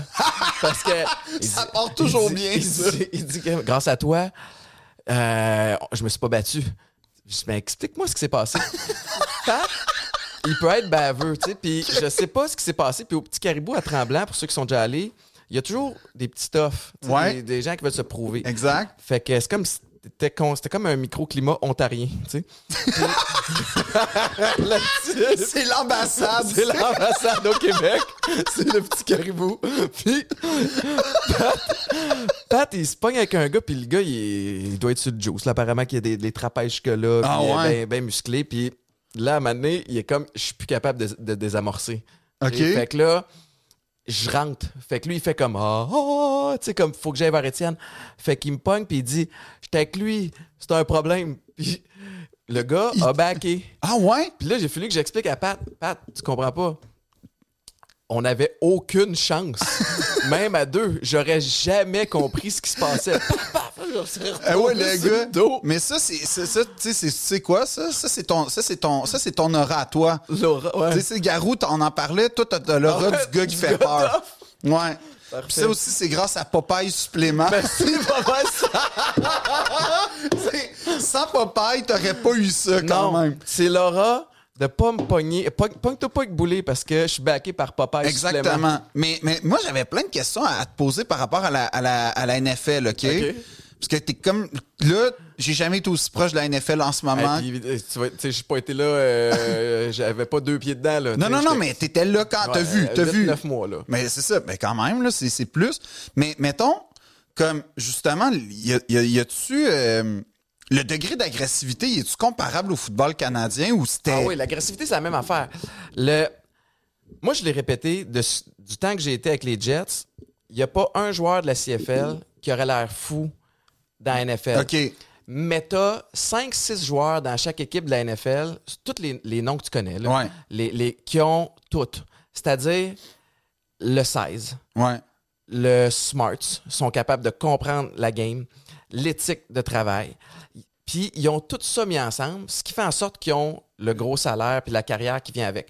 Ce qui m'a fasciné des salaires de la NFL, c'est que tu vas avoir, euh, moi j'avais mettons Laverne Coles, qui était un, receveur de passe, euh, ou Darrell Revis, Ouais. c'était un des corners dans, dans mon unité, qui, est, qui va faire les gros salaires. Puis le reste, c'est du, je veux pas dire du salaire minimum. Euh, moi, j'étais moi, s'il j'étais au minimum. un peu, Moi, j'étais au minimum qui était 2,95. Euh, 1000? US. OK. Si tu es au salaire minimum une deuxième année, minimum pour une deuxième année, c'est 3,95 à l'époque. OK. Parce qu'il te montait de 100 000 Fait que ton minimum peut être de 800 000 dépendamment de ton statut. Mais, fait que tu avais très peu de joueurs in between. Tu sais, c'est la Mhm. ligne médiane. Puis beaucoup En haut. beaucoup en bas et peut-être 5-6 en haut. Fait que, fait que, tu sais, ça prouve qu'au foot, ben, tu sais, les contrats sont pas garantis. Fait que Ouais. t'es vraiment expendable, là. Fait que si tu fais pas la job, d'autres comme toi, il y en a, il y en a 10 000 là, qui veulent, qui veulent ton poste. Fait que, ça, c'est la première chose que j'ai marqué, mais au niveau de la, oui, au niveau de l'agressivité, on avait Chris, euh, c'était Chris Jennings, euh, ou, euh, ah, je me souviens plus de son nom de famille. C'était le joueur le plus gros de la NFL à ce moment-là. Ah oui, le plus gros physiquement, là. Chris Jenkins. OK, ouais. Chris Jenkins. Il était avec les Panthers de la Caroline avant. Ce gars-là, tu rentres, il y a, il y a de l'ombre. tu sais, comme, même si t'es à l'extérieur, il n'y a pas d'arbre, il y a de l'ombre. Puis, Chris, il pèse 390 livres à peu près. Là, je te dis un chiffre comme ça. Mais combien de gras, mettons, tu sais, genre? Pas tant. Pas tant, c'est ça? Mais là, ce qui est fucké, c'est qu'il y a une petite voix. OK. Fait que la première fois qu'il parle, j'ai eu envie de rire. Puis là, j'ai fait comme l'instinct de survie. Il fait comme dude. Ta gueule. Tu sais, comme play it cool. Tu sais, comme. Mais. Puis. je- bref. Hey, j'ai comme deux histoires à te compter. Première affaire. Au. On- aux Jets, avant que tu repartes après, le- après les mini-camps, après le- l'entraînement hivernal, tu as un deux semaines où tu peux revenir au Québec, puis après ça, tu viens pour le vrai camp d'entraînement. Puis ils veulent que tu arrives à un poids. Ils ont comme déterminé ton poids optimal. Puis euh, moi, ils ont dit, ben, regarde, faut, faut pas que tu arrives en haut de 187, mettons. OK, quand même, là, je veux dire. Ouais, fait que là, faut que tu arrives à. Puis si tu arrives en haut de 187, c'est 750$ piastres d'amende par livre par jour. Hein? Ouais, je te jure. Fait que moi, c'était ça mon poids. Fait y il y avait une couple de gars qui, des fois, ils ont 5 livres à perdre. Ils ont des trucs comme ça. Chris, il y avait comme 20 livres à perdre. Tu sais, de 390, fallait qu'il arrive à 370. Ben là. Il a l'air- il a l'air de la même affaire. Ben, Moi, si je perds 20 livres, j'ai l'air. Ben oui, c'est sûr. Lui, il était pareil, pareil, pareil. Mais, Mais lui, c'était une force d'avoir plus de poids? Parce que il- il- j'imagine qu'il était centre, il devait pas être. euh, ben, il, était, il était en il était en défense. Ah, il Fait que était comme un nose tackle. OK. Fait que lui, mais tu sais, sa ligne défensive, nose tackle, t'as besoin de boucher. Tu sais, de- Ouais. dans, dans le fond, c'est que tu veux prendre deux joueurs, tu Ouais. tu veux occuper deux bloqueurs, mais il faut quand même que tu aies une certaine mobilité. OK. Puis eux autres, ils ont jugé qu'à 3,90, c'était comme trop. Tu Hey, pour qu'une équipe de la NFL fasse là, tout, tout c'est trop là. C'est quand même intense là. Je veux dire, pour qu'un lineman de la NFL soit trop gros. euh, ouais, mais 3,90, man. Ben, 3,80. Ouais, mais moi, ce qui me fascine, c'est qu'après ça, tu checkes le taux de gras. Parce que moi, je fais 3,90, c'est genre 88% de gras. Lui, c'est genre quand même Mais, ouais. 25% Non, mais tu sais, c'est beaucoup, Ouais, ouais. mais reste que c'est Le pas. plus dangereux pour eux autres, c'est après la carrière. Mais clairement. Moi, je, je remarque deux patterns. OK. Un joueur de foot, tu sais, puis- parce que c'est ce que je connais. T'as des gars qui engraissent, Ouais. t'as des gars qui maigrissent. T'as personne qui reste pareil. C'est-tu vrai? ou presque. Ah, ouais. Ben ouais, t'as des gars, tu sais, parce que quand t'es habitué de manger, mettons, 6000 calories par jour, Ah, clairement. Mais que là, tes habitudes alimentaires, t'es as gardées, mais, mais pas celles de, de De, de t'entraîner. t'entraîner, ouais. Fait que c'est, ça devient, euh, ça devient délicat, mais je reviens à l'histoire d'agressivité. Le- Il y a- tu le sais, t'as joué au foot. il y a, il y a toujours une petite rivalité attaque-défense. Ouais. Offense-defense. Euh, nous autres, dans les camps d'entraînement, ça se battait tout le temps aux alouettes parce que, tu sais, comme les esprits s'échauffent, c'est du sport professionnel. Fait que le vétéran, si tu tailles un poste, il va, euh, il va se faire couper. Concrètement, ça se battait à coups de poing puis tout ça? Mon année recrue, mon gars, là, aux Alouettes, avec Don Matthews comme coach, bataille après bataille. Ben voyons Mais c'est que l'identité de l'équipe était basée sur des goons. OK? On avait Chris Jones qui était le coordinateur défensif. Je m'excuse à la maison, mais là, je- j'embarque. Mille. Je suis toujours un peu en surface au foot. Pas là. Je plonge. OK? Puis Chris Jones, euh, qui, est rendu aux Browns de Cleveland, lui, c'est un de mes coachs préférés parce que c'est un redneck du Tennessee qui écoute du gros Dr. Dre. Il parle avec un accent vraiment du Tennessee. Wow. Puis il est euh, no bullshit approach. OK. Si tu joues comme de la merde, you played like shit. Si t'as bien joué, good job. That's it. OK. Fait que moi, j'ai adoré ça. Mais lui, son trip, c'est de recruter des goons de tous les ghettos américains. OK? fait qu'il t'est Genre ça- Last Chance You un peu. Genre, OK? Puis il trouve le moyen de leur trouver un visa puis de les amener à Saint-Jean-sur-Richelieu pour le camp d'entraînement des Alouettes de Montréal. Mais là, question, c'était-tu pour ça qu'on était aussi dominant euh, dans ton temps? Chris, défensivement, mais hein, on est fucking intimidant. Puis là, ça, c'est une chose de recruter des goons. C'est qu'après ça, lui, il avait le moyen de nous faire ramer dans la même direction l'instant d'une saison. Six Ouais. mois, sept mois, huit mois avec les playoffs. Fait que, mais tu te retrouves en camp d'entraînement où c'est pas un. C'est pas un camp. C'est pas un camp d'entraînement, c'est un camp de sélection. C'est ça. Tu as une centaine de joueurs, puis tu en as 56 qui vont faire l'équipe. 46. Puis après ça, tu as les équipes de pratique, puis les blessés. Fait que les gars sont ultra compétitifs, ça frappe, ça se pète, puis je te le dis, ça se cogne et ça se- s'arrache le casque, ça se met à se battre à tous les jours. Puis Don, il aime ça. Tu sais, t'écoutes le, le hockey, le Ouais. RDS, puis une fois de temps en temps, t'as une bataille en pratique. Ouais. Le, le commun du mortel font comme, mais ça se peut pas, ils sont dans la même équipe. Puis t'as le coach qui dit, ben, C'est un- quand même un bon. petit peu de passion, j'aille pas ça. Il y en avait un esti de la passion. Euh, Vous étiez des on passionnés. était passionnés tellement qu'à un point, je te jure, Don Matthews rentre, puis ça, c'est ma première expérience au foot professionnel. Moi, j'arrive de l'université, tu sais. Ouais. Euh, Blue collar mentality, work hard, tu sais, hard work pays off. Ouais, c'est Euh, ça. Nous sommes des. bah, be a good sport, hey! fait que t'arrives là, man, c'est la jungle. Et Don, Puis là, c'est la CFL en c'est la passant. CFL, ouais, c'est ça. Là, je suis revenu CFL. Don, il rentre en, en meeting, il fait comme.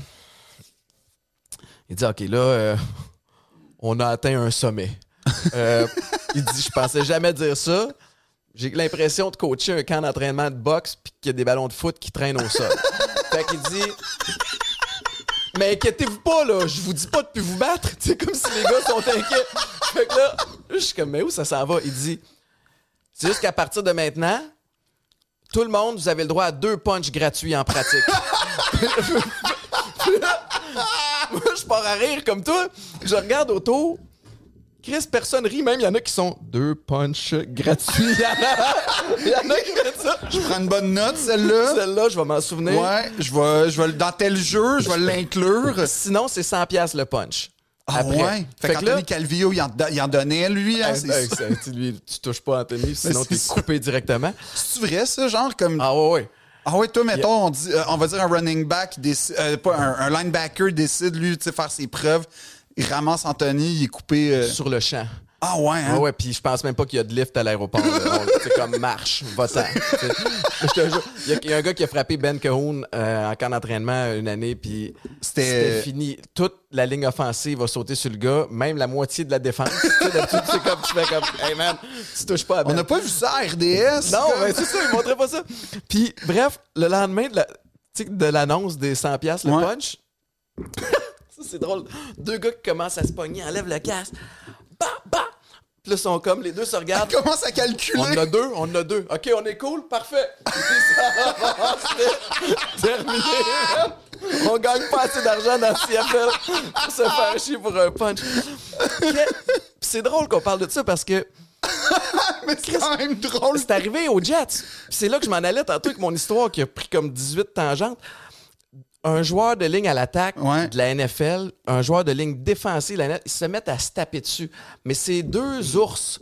Puis c'est pas super dynamique comme Non. bataille. tu sais, c'est comme. C'est lourd, là. Oh, ouais. Bon, puis là, il y a- on est tout autour. Puis normalement, toute l'attaque va essayer de séparer, puis la défense au bas. Man, ils sont trop lourds.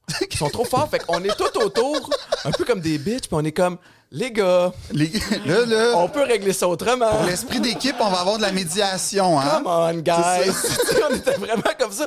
Puis la bonne nouvelle, c'est qu'à chaque fois que les gens par- parlent de bataille, pour en avoir vécu quelques-unes, ça dure jamais bien longtemps. C'est vrai, ça. Parce que que c'était soufflant? pour vrai, à moins que tu sois Georges Saint-Pierre, Patrick Ouais. Côté, qui est déjà venu sur le podcast, c'était soufflant, Anesti, se battre, là. Ah oui, ben clairement. Fait que surtout quand t'es deux gros lines, ils se tapent dessus deux, trois fois, pouf, ça tombe. puis Ok, là, c'est réglé. Même eux sont tannés. C'est réglé, c'est réglé leur affaire. C'est c'est quand même vrai en plus. C'est vrai que tu sens, tu sais, l'adrénaline qu'on pense pas pour le cardio des fois. T'es brûlé raide après. Mais Ouais. non. Puis t'as toujours. Ce qui est drôle au foot, c'est qu'après ça, tu peux re-regarder les batailles. Parce Ah, que ben oui. les pratiques sont Ben filmées. oui. Puis c'est un peu comme au. euh, je sais pas si tu as déjà joué au golf, mais Non, jamais, j'avoue. j'ai. T'as comme l'impression que t'as l'air d'une certaine affaire. Ouais. Puis là, finalement, tu te, tu te vois, tu puis t'es comme. Ah oui, Tu oui. fais comme, ah, j'étais pas si viril que ça. Ouais, ça m'est arrivé au hockey. J'ai, j'ai fait un film de hockey, puis je pensais que j'étais correct. Tu sais, comme pour les. Je me vois, hey, j'ai l'air comme l'étape après la petite chaise, là. Comme. j'ai- patiné, là. Ah oui, non, j'étais comme. Ben non, mais on va prendre une doublure, là. comme-. Mais c'était pire que ça. Le, le réalisateur, il dit Tu joues au hockey? Je fais Oh ouais, mais moi, je joue au hockey. J'ai jamais joué dans une ligue. J'ai toujours joué à patinoire. Tu sais, la- De toute façon, tu veux le rôle, fait que tu dis oui, c'est sûr. ben exact. Puis comme la vérité, c'est que oui, je joue au hockey, mais, mais j'ai jamais joué organisé. Fait que j'ai jamais eu de, de pratique, de cours, de, de stratégie. Tu sais, c'était. Fait que ouais, ouais. Je jouais dans des ligues de garage, là, genre euh, d'humorisme pis tout ça. OK, cool. euh, ça, ça serait le fun parce qu'on on aimerait pas savoir une doublure. Ah, inquiète-toi pas. Là, moi, l'épée, je me dis, je vais jouer plus souvent au hockey pour avoir l'air meilleur. Puis là, ils font un genre de camp d'entraînement pour les figurants dans le film. Fait que je vais y aller. Fait que ben, j'y vais pour comme. Mais là, c'est tous des gars qui ont joué genre junior 3A, junior majeur, toute la patente.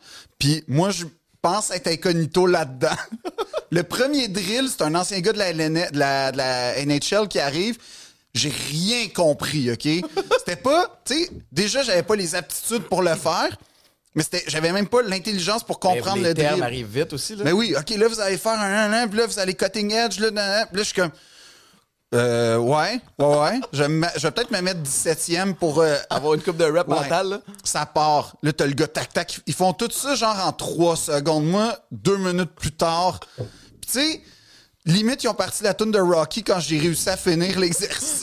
Oui, Rocky ou bien, euh, euh, voyons, euh, La- le la- film de foot, là, à Notre-Dame. là. Ah oui, euh, Rudy. Rudy. Ouais. Rudy. Ben, il y, y avait ça, là, tu sais.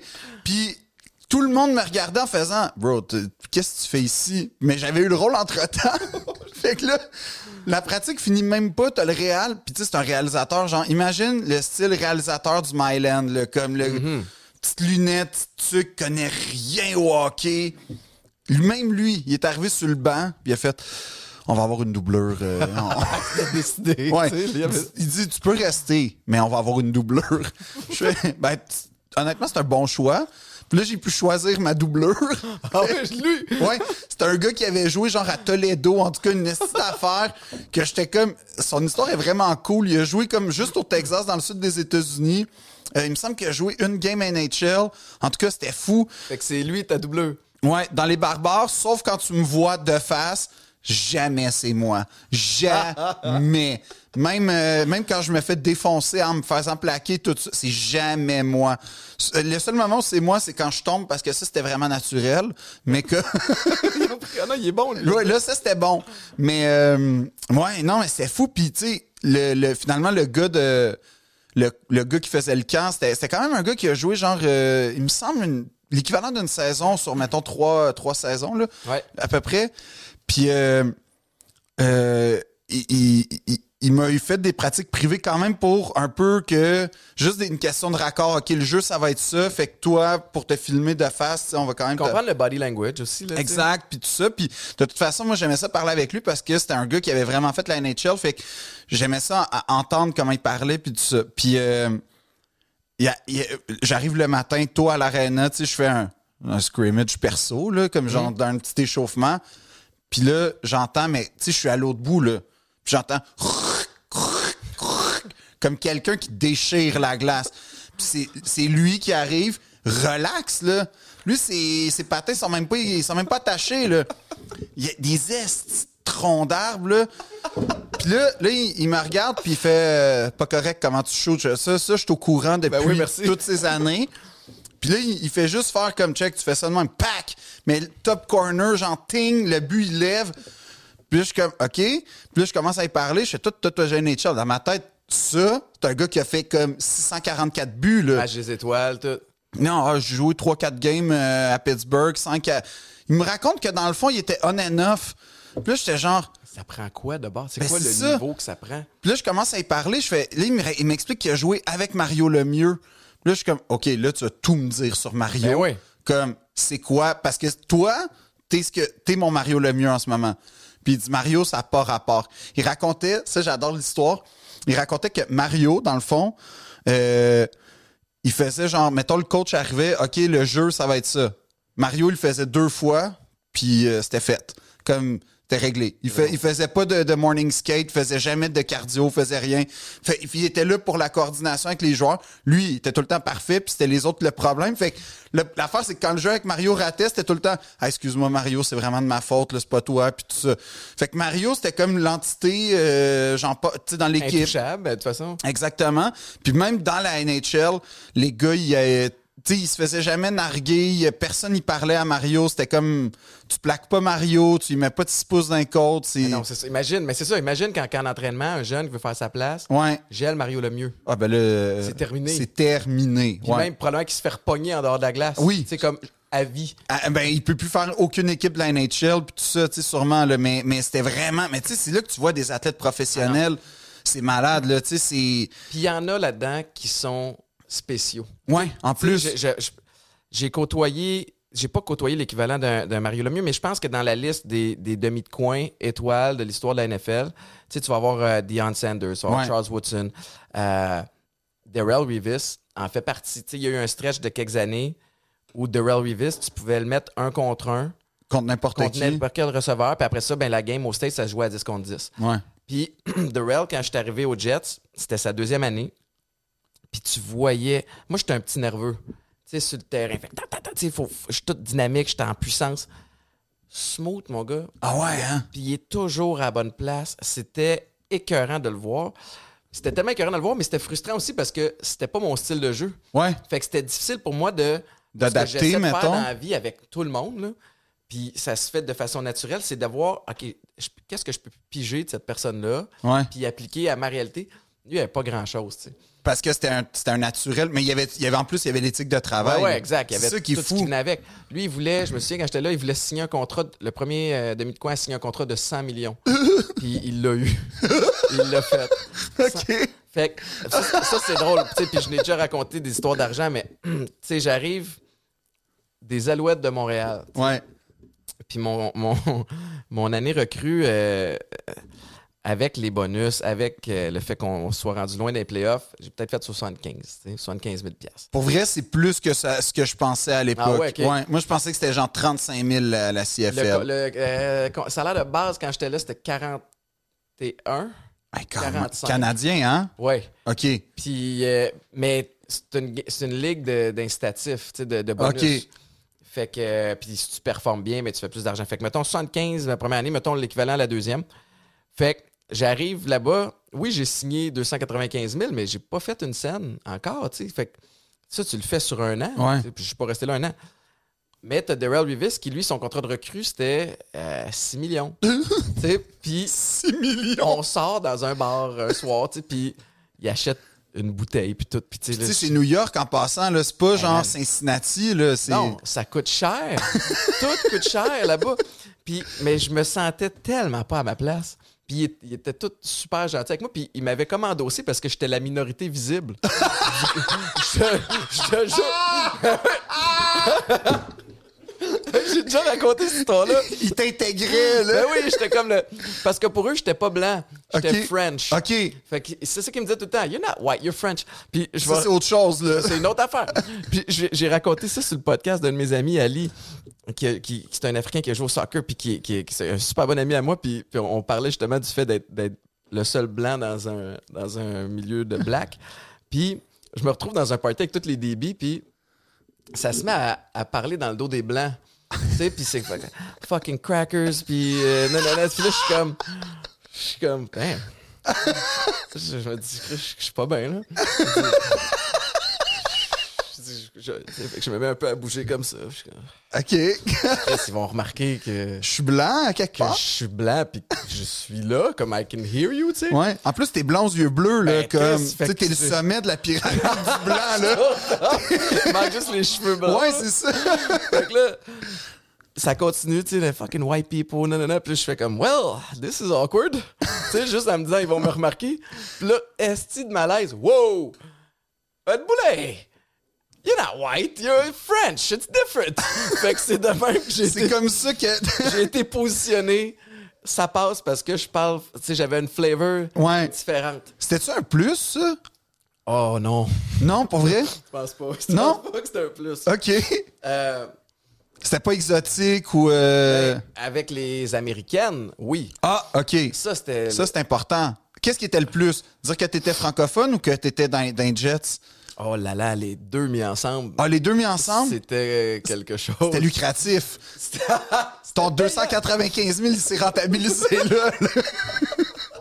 Je l'ai redépensé en restaurant puis en, en verre. Mais euh, je pense que. Mais au- je vais être honnête, au Jets, je sortais pas tant parce que j'étais comme en mission, tu sais. Puis, puis J'étais pas- dans les premiers aussi à aller, euh, il me semble. Là. Tu sais, Aujourd'hui, il y en a Ouais, plus, ben mais. oui. Ben, je- je- il y a eu, euh, il y avait Samuel euh, Giguère l'année d'après. Mais avant toi, il y avait la douceur, puis euh, la douceur. puis Darche, Ouais. deux gars de Notre-Dame, by the way. fait que. Si ça mais t'as raison, tabarnak. J'ai pas de comeback. Mais non, non, vas-y. C'est pour ça que je suis fier de Notre-Dame, moi. C'est vrai. Il y avait des chandails de la NFL dans le Panthéon. Je sais pas si ça se passait comment, Jean Hurd, là, mais en tout cas, nous autres. Surtout moi puis Arnaud Gascon Nadon.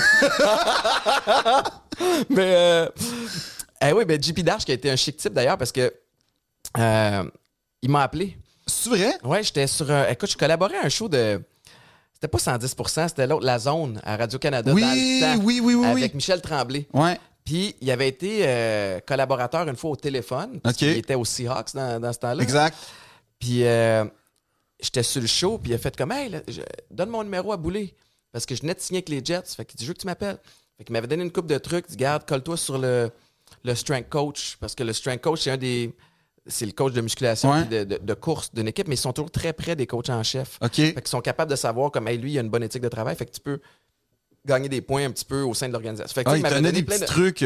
Fait que chic type, euh, ce qui a été surprenant parce qu'il venait quand même de Notre-Dame. Sais, comme je trouvé généreux. OK, tu... OK. OK, attends, j'en ai d'autres pour toi. Ouais, je sais, je comprends que tu gagnes des munitions depuis tantôt.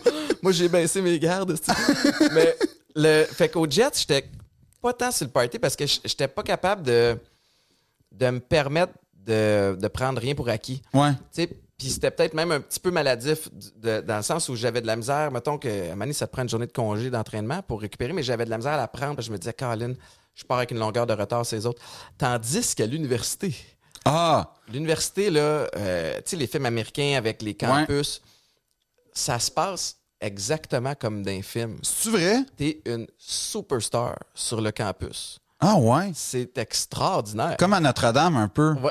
Ah ouais, t'étais-tu, mais. Moi, j'étais pas la star, mais les gars des cactus, ça y allait, là. Ouais, les aigles aussi. Les euh, aigles? Un peu moins, je pense. Non, on non était- un peu non, moins. non, était- non, non. Parce que les aigles, c'est tout le temps un peu en dessous de Notre-Dame. Sauf que dans mes années à moi, on vous battait, tu sais, souvent. Impossible. Mais. mais tu sais que Tu, re- tu retournes-tu des fois? jamais. Ben, ah non, ils doivent te solliciter, par exemple, pour les. euh, Pas. euh, ben, j'ai pas été un joueur les- marquant. les Fait Non, mais je veux dire, t'es connu maintenant, fait que. Non, il m- il m'appelle pas. euh. je sais pas. Je suis Ça pas doit faire fermé à mal, l'idée. ça? Non, pas Parce que vraiment. moi, ils m'appellent beaucoup Jean-Eudes. C'est Ils sont vrai? co- Parce qu'eux sont fiers de moi. Ah, moi, ils sont pas fiers de moi, notre Visiblement, il il y a quelque chose qui a pas cliqué, là, mais. Non, mais en... Mais là, tu me ramènes. OK, ça, ça vient me faire mal, ça, là. Ça, OK, OK, on va aller jouer là. OK. Ça va, ça s'en vient de plus Ouais, ouais, ça s'en vient. OK, mais euh, sais-tu qu'est-ce qu'on avait, nous autres, à côté du Panthéon des Cactus? Des crèches, OK? Fait que... C'est vrai que vous aviez des crèches. Ouais, on avait des crèches de l'oratoire, nous autres. Puis votre terrain, il est beau. Pareil, il est le fun, le terrain, parce qu'il y a À l'époque- pente. Ouais, mais quand j'étais quand j'étais là, là, là, au printemps, c'était vraiment pas le euh, non, le pire c'était euh, fin de saison. Parce que Parce que mouillé. ben c'était- on avait joué toute la saison dessus, puis c'était du gazon. Puis là c'était boiteux, Ouais. puis là la boîte gelée, puis là tu jouais sur de la boîte dure, c'était vraiment puis là au tu tombais. canadien, là, amateur, là, tu sais, je Ouais. parle, mettons, secondaire, cégep, puis à la limite, universitaire. Ben, peut-être moins universitaire parce qu'il y a des- il y, a des synthétiques. mais si t'as pas un running game, Ouais. t'es fait. Tu vas avoir la- une super belle saison, peut-être euh, régulière, mais il y a un climat qu'on peut pas nier, Ouais. où ça va être venteux, il va pleuvoir, il va grêler, il va neiger. Ouais. Puis si t'as pas une tranchée solide avec des joueurs de... Tu sais, comme... Je serai jamais coach euh, parce que... Ben, je peux pas dire jamais, mais, mais c'est pas dans mes intentions. Mais si j'avais à gérer une équipe de foot secondaire, toutes mes énergies, mes énergies seraient, pas, seraient basées sur ligne à l'attaque, ligne à la défense, Ouais. puis euh, jeu au sol. Ben à- à- cause des conditions de terrain. Ben, tu dis ça, puis tu sais, quand, quand j'étais là, en tout cas, c'était ça. euh, en fait, ce qui est fou, c'est que dans. euh, moi, j'ai fait partie de la d'une des dynasties de- des, des cactus. On en a eu tellement, contrairement à Jean Hurd, là, mais. Nous, on en a eu beaucoup. Puis euh, les. euh, la, la dernière année où j'étais là, on a eu une saison parfaite. On a battu tous les records pour vrai de vrai. Là. Ça, Wow. je te dis- ouais, ouais, c'est comme. fait mais ce qui, ce qui est fou, c'est que dans, dans tous les gars avec qui j'ai joué, je pense que la. Écoute, peut-être assurément plus que 50% des partants de quand je jouais se sont rendus au, moins au euh, football euh, universitaire. Ouais, hein? Puis il y en a une coupe qui ont été repêchés. T'as-tu joué avec des gars qui ont joué au CFL? Euh, un, mais il a pas joué longtemps avec les cactus parce qu'il était comme. C'est quoi son nom? C'était Johan. Johan. Attends. Johan Feoli Gudino. Il a joué pour les Argonauts. J'ai joué, j'ai gagné la Coupe Grey avec lui. T'as joué. Ah ouais, avec Johan? Ouais, ouais. Moi, je l'appelais Julian, par exemple. Julian! Ouais, je- C'était Julian, excuse-moi. C'est vrai, c'était Julian, mais lui, il était, tu sais, comme toute cette batch-là qui était de Notre-Dame euh, à Laval, puis aussi dans les Carabins, c'est tous des gars avec qui j'ai joué. Ah ouais, OK. Ouais, fait qu'il y avait, euh, je sais pas, Babacar Sey, entre autres, je sais pas si lui, tu l'as connu. Non. En tout cas, il y, avait des gars qui se sont rendus vraiment, vraiment loin. euh, Ah ouais, mais c'est drôle, le Julian, monde est Julian, petit. c'est le seul que, que, je, que je sache, en tout cas. Il a joué. euh, écoute, j'ai joué avec aux Argos. Puis Je pense que c'était son année recrue même, ou d'un d'un début. Ouais. Puis après ça, il a joué longtemps Il semble. avec les Blue Bombers ça. à Winnipeg. Ouais. Puis là, je sais pas s'il joue encore, mais tu sais, puis lui, lui, il a joué. Lui, le- les, les cactus voulaient vraiment l'avoir, là, comme il voulait vraiment l'avoir parce que c'était définitivement lui le meilleur joueur, tu sais, comme du niveau. Mais il aimait pas ça, les cactus. Je pense qu'il aimait pas la ligue ou il y avait, il y avait de quoi qu'il y a pas Fait beaucoup qu'il est pas joué. resté longtemps? Non, je pense qu'il a fait. Ah, peut-être. Je suis même pas sûr qu'il a fait une saison pour vrai de vrai. Je- il a- il- Non, je suis même pas sûr, en fait. Je Ouais. pense qu'il a fait. Il a fait assurément le camp parce qu'on est arrivé en même temps. Le début de la saison, puis à un moment donné, il a disparu. Il joue, il joue au civil, là, je me sais plus où, mais, mais il, il- c'était. lui, lui c'est un cas aussi que tu OK, mais toi, t'es- ça n'a pas rapport. Là. je- tu Ben mais oui. mais mais tu t'en as parlé un petit peu plus tôt au secondaire. Puis c'est cool le secondaire pour ça aussi parce que t'en as qui font ça pour le fun. Ouais. T'en as qui s'en calissent. Moi. T'en as qui, est- qui aiment ça puis qui en mangent puis qui font comme moi je veux faire ça de ma vie. Ça c'était moi Ça, rendu à la fin de mon parcours secondaire. Toi, c'est quoi le moment que t'as compris que t'avais un potentiel pour aller très loin? Milieu, peut-être genre secondaire 3. Secondaire 1, j'étais pourri. OK. Euh, j'ai fait l'équipe parce que j'avais du cœur. J'ai pas joué. T'étais Rudy? J'étais Rudy, là, tu sais, vraiment. Puis on n'osait pas me mettre sur le terrain de 1 parce que je mesurais 4 pieds 11, man. tu sais, il était comme, le kid va mourir. Puis C'était du bantam. C'était du bantam. OK, en plus? Fait que c'était comme secondaire 1, 2, 3. Je me Ouais. suis. Hey man, je me souviens. Premier camp d'entraînement. J'arrive de la sixième année. Puis je vais toujours me souvenir, on a un porteur de ballon qui s'appelait Heng. C'est un Asiatique. Il était déjà une shape de culturiste, puis il était en secondaire 3. Puis c'était à l'époque où les drills n'étaient pas sécuritaires. Ben non. Tu sais, fait qu'il te donne un casque, il fit-tu, il fit-tu pas, mets-le, puis frappe un autre humain avec ta tête. Parce que moi, ce qu'on m'a enseigné, ce qu'on m'a enseigné, c'est si tu frappes quelqu'un avec ta tête, t'as plus de chances de lui faire mal. ce qui est vrai. Ce qui est vrai, mais ce qui est vrai pour toi aussi. C'est ça l'affaire. c'est le bout qu'on m'a jamais expliqué. Puis on disait aussi, tu sais, il faut que tu mettes la tête sur le gars ou sur le. Parce que si je te vise, mettons que tu cours Ouais. vers moi, je te vise avec mon épaule, puis que tu me feintes, puis que tu te tasses, là, je suis pogné pour essayer de faire un arm tackle. Ouais. Ton corps contre mon bras, tu vas gagner. Alors que si je vise avec ma tête, puis que tu te tasses un peu, mais là, je peux toujours te rattraper avec mon épaule, tu sais. Fait que mon point, c'est que c'est des, des drills qui appelaient genre le nutcracker. C'était toutes des affaires fucked up. Puis là, t'es comme à diverge de l'autre humain. Ah, je pense que je sais c'est quoi ce T'as drill-là. juste des espèces de des petits couloirs Ouais. qui sont déterminés par des petits dummies, des Ouais. petits coussins au sol. Ouais. Fait que le gars qui a le ballon, il décide dans quel couloir il va. Puis Heng, il était pas reconnu pour aller dans des couloirs extérieurs. Fait qu'il fait juste comme courir tout droit. Ouais.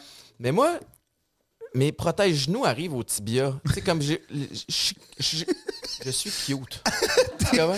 T'as- Oh oui, c'est ça. T'es Ce t'es que gars. tu veux pas être au foot, c'est cute. Non. Mais t'es, t'es- en fait, t'es le fils d'un joueur qu'on y a mis l'équipement de papa, là, que un le peu. monde font comme Ah! Ah ouais.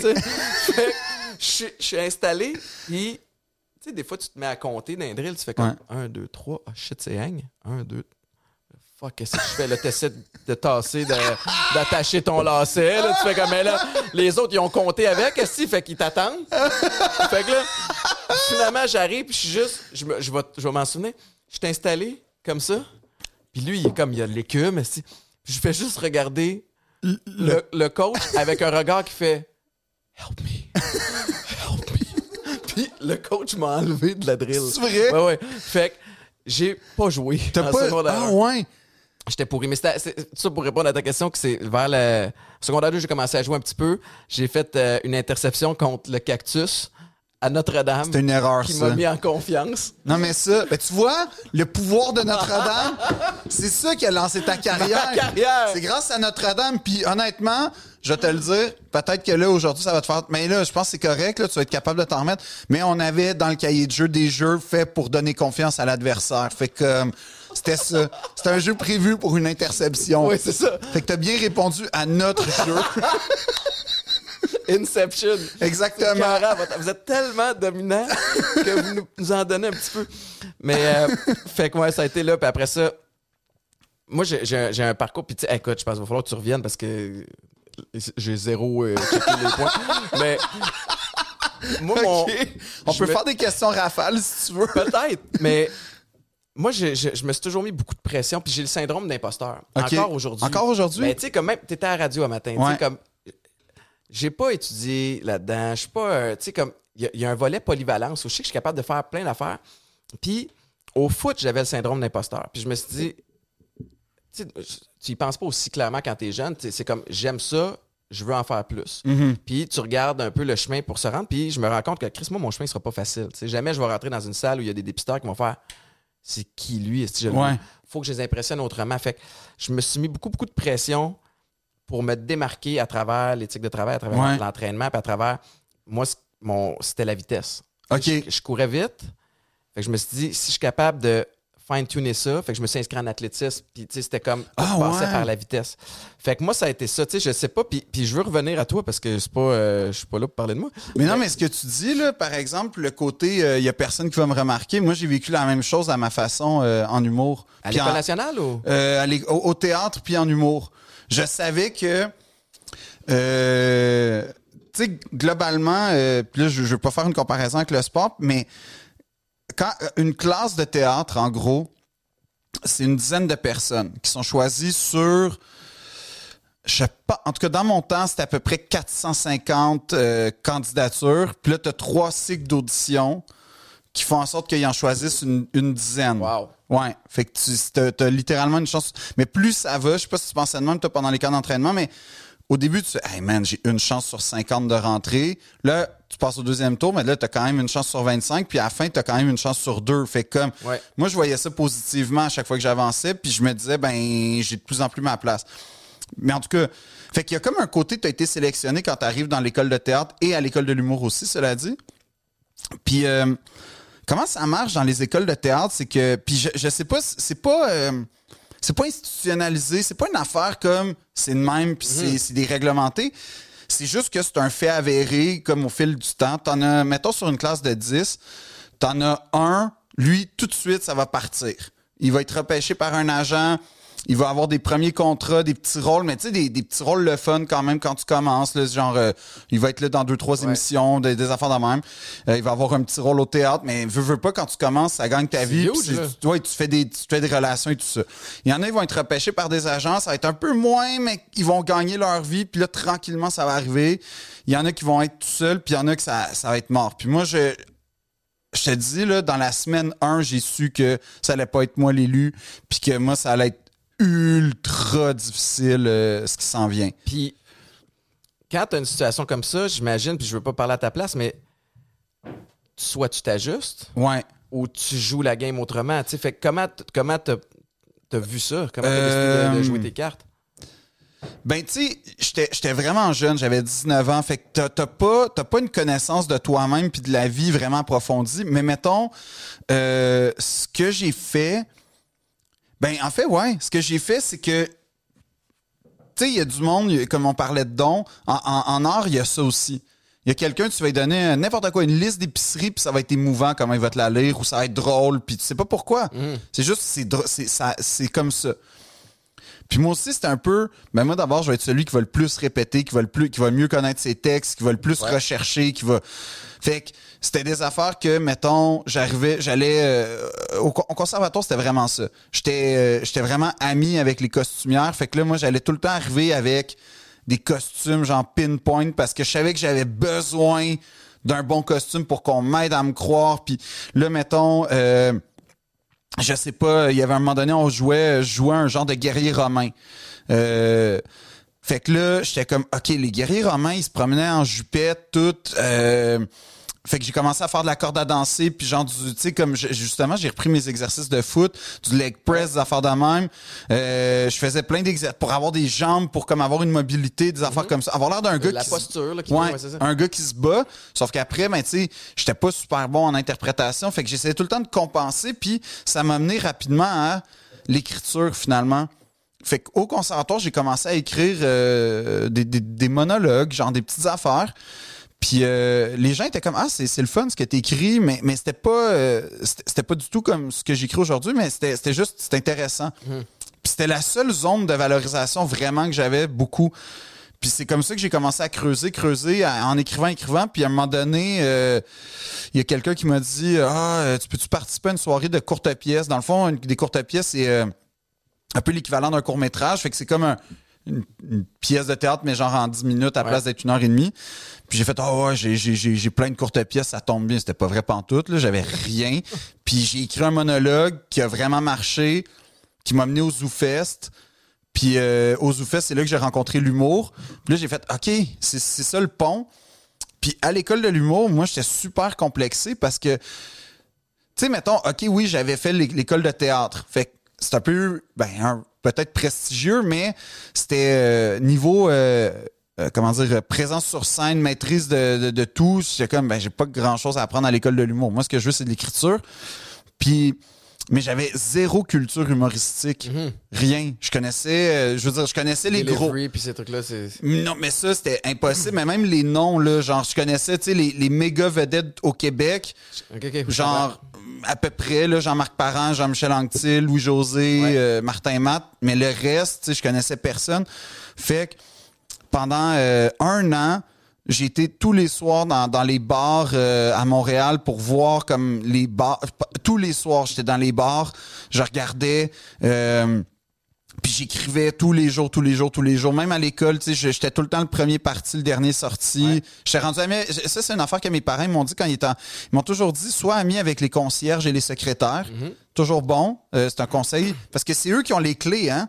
Puis c'est eux que ah, tu peux rester une heure de plus, puis tout ça, c'est pas grave. Ou euh, ah, je suis en retard, c'est pas grave, je vais le glisser dans la fiche. Puis fait que je me suis mis mais vraiment ami avec les concierges de l'école de l'humour.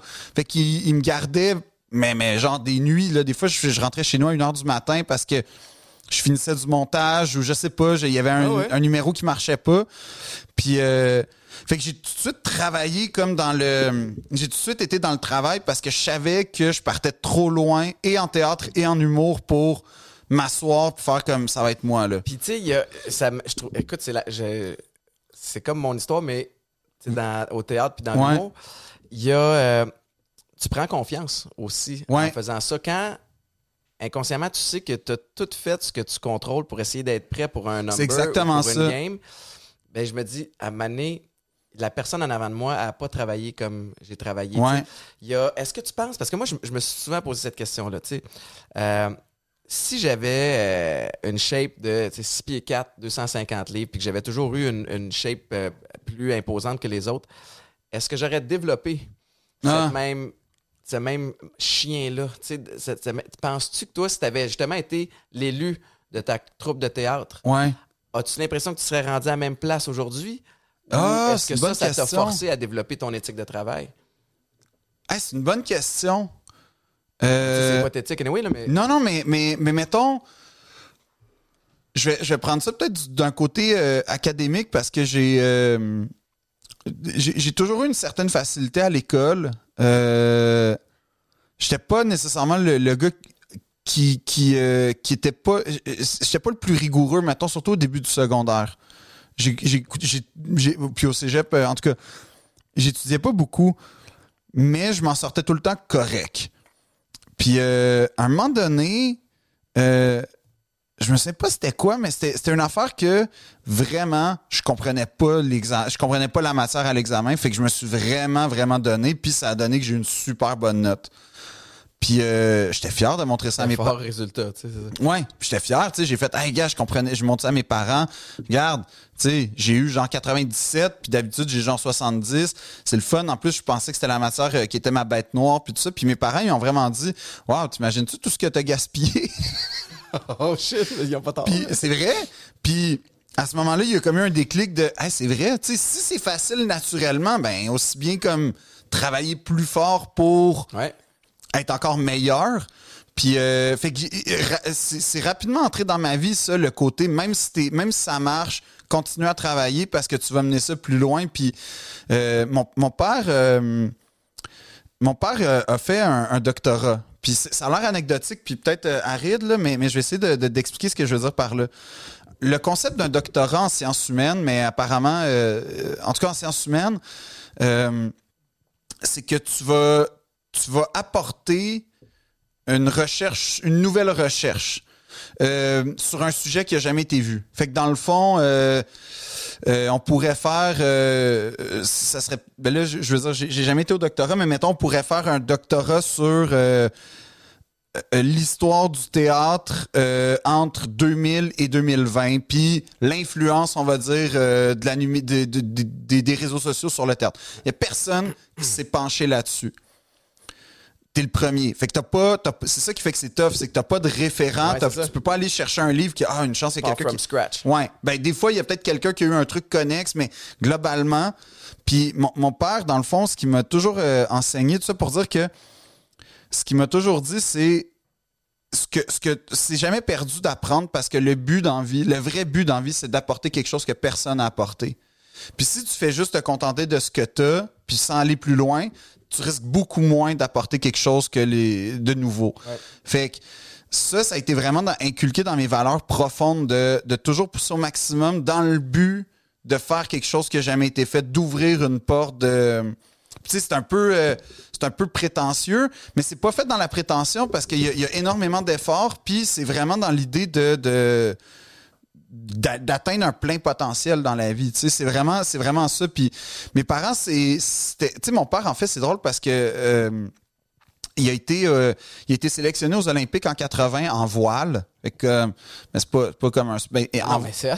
Ouais, ouais, c'est- mais, c'est- mais c'est impressionnant. l'année, l'année où les- le Canada boycotté les Ah non, Olympiques. shit. Ouais.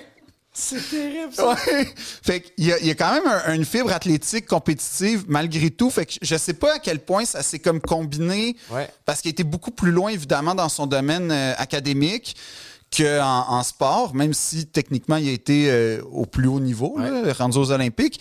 Mais euh, mais ouais, fait qu'il y a comme toujours eu cette espèce d'aspect-là de, de toujours aller au maximum puis de tout donner puis comme Ben, de- No wasted potential. c'est ça. ouais.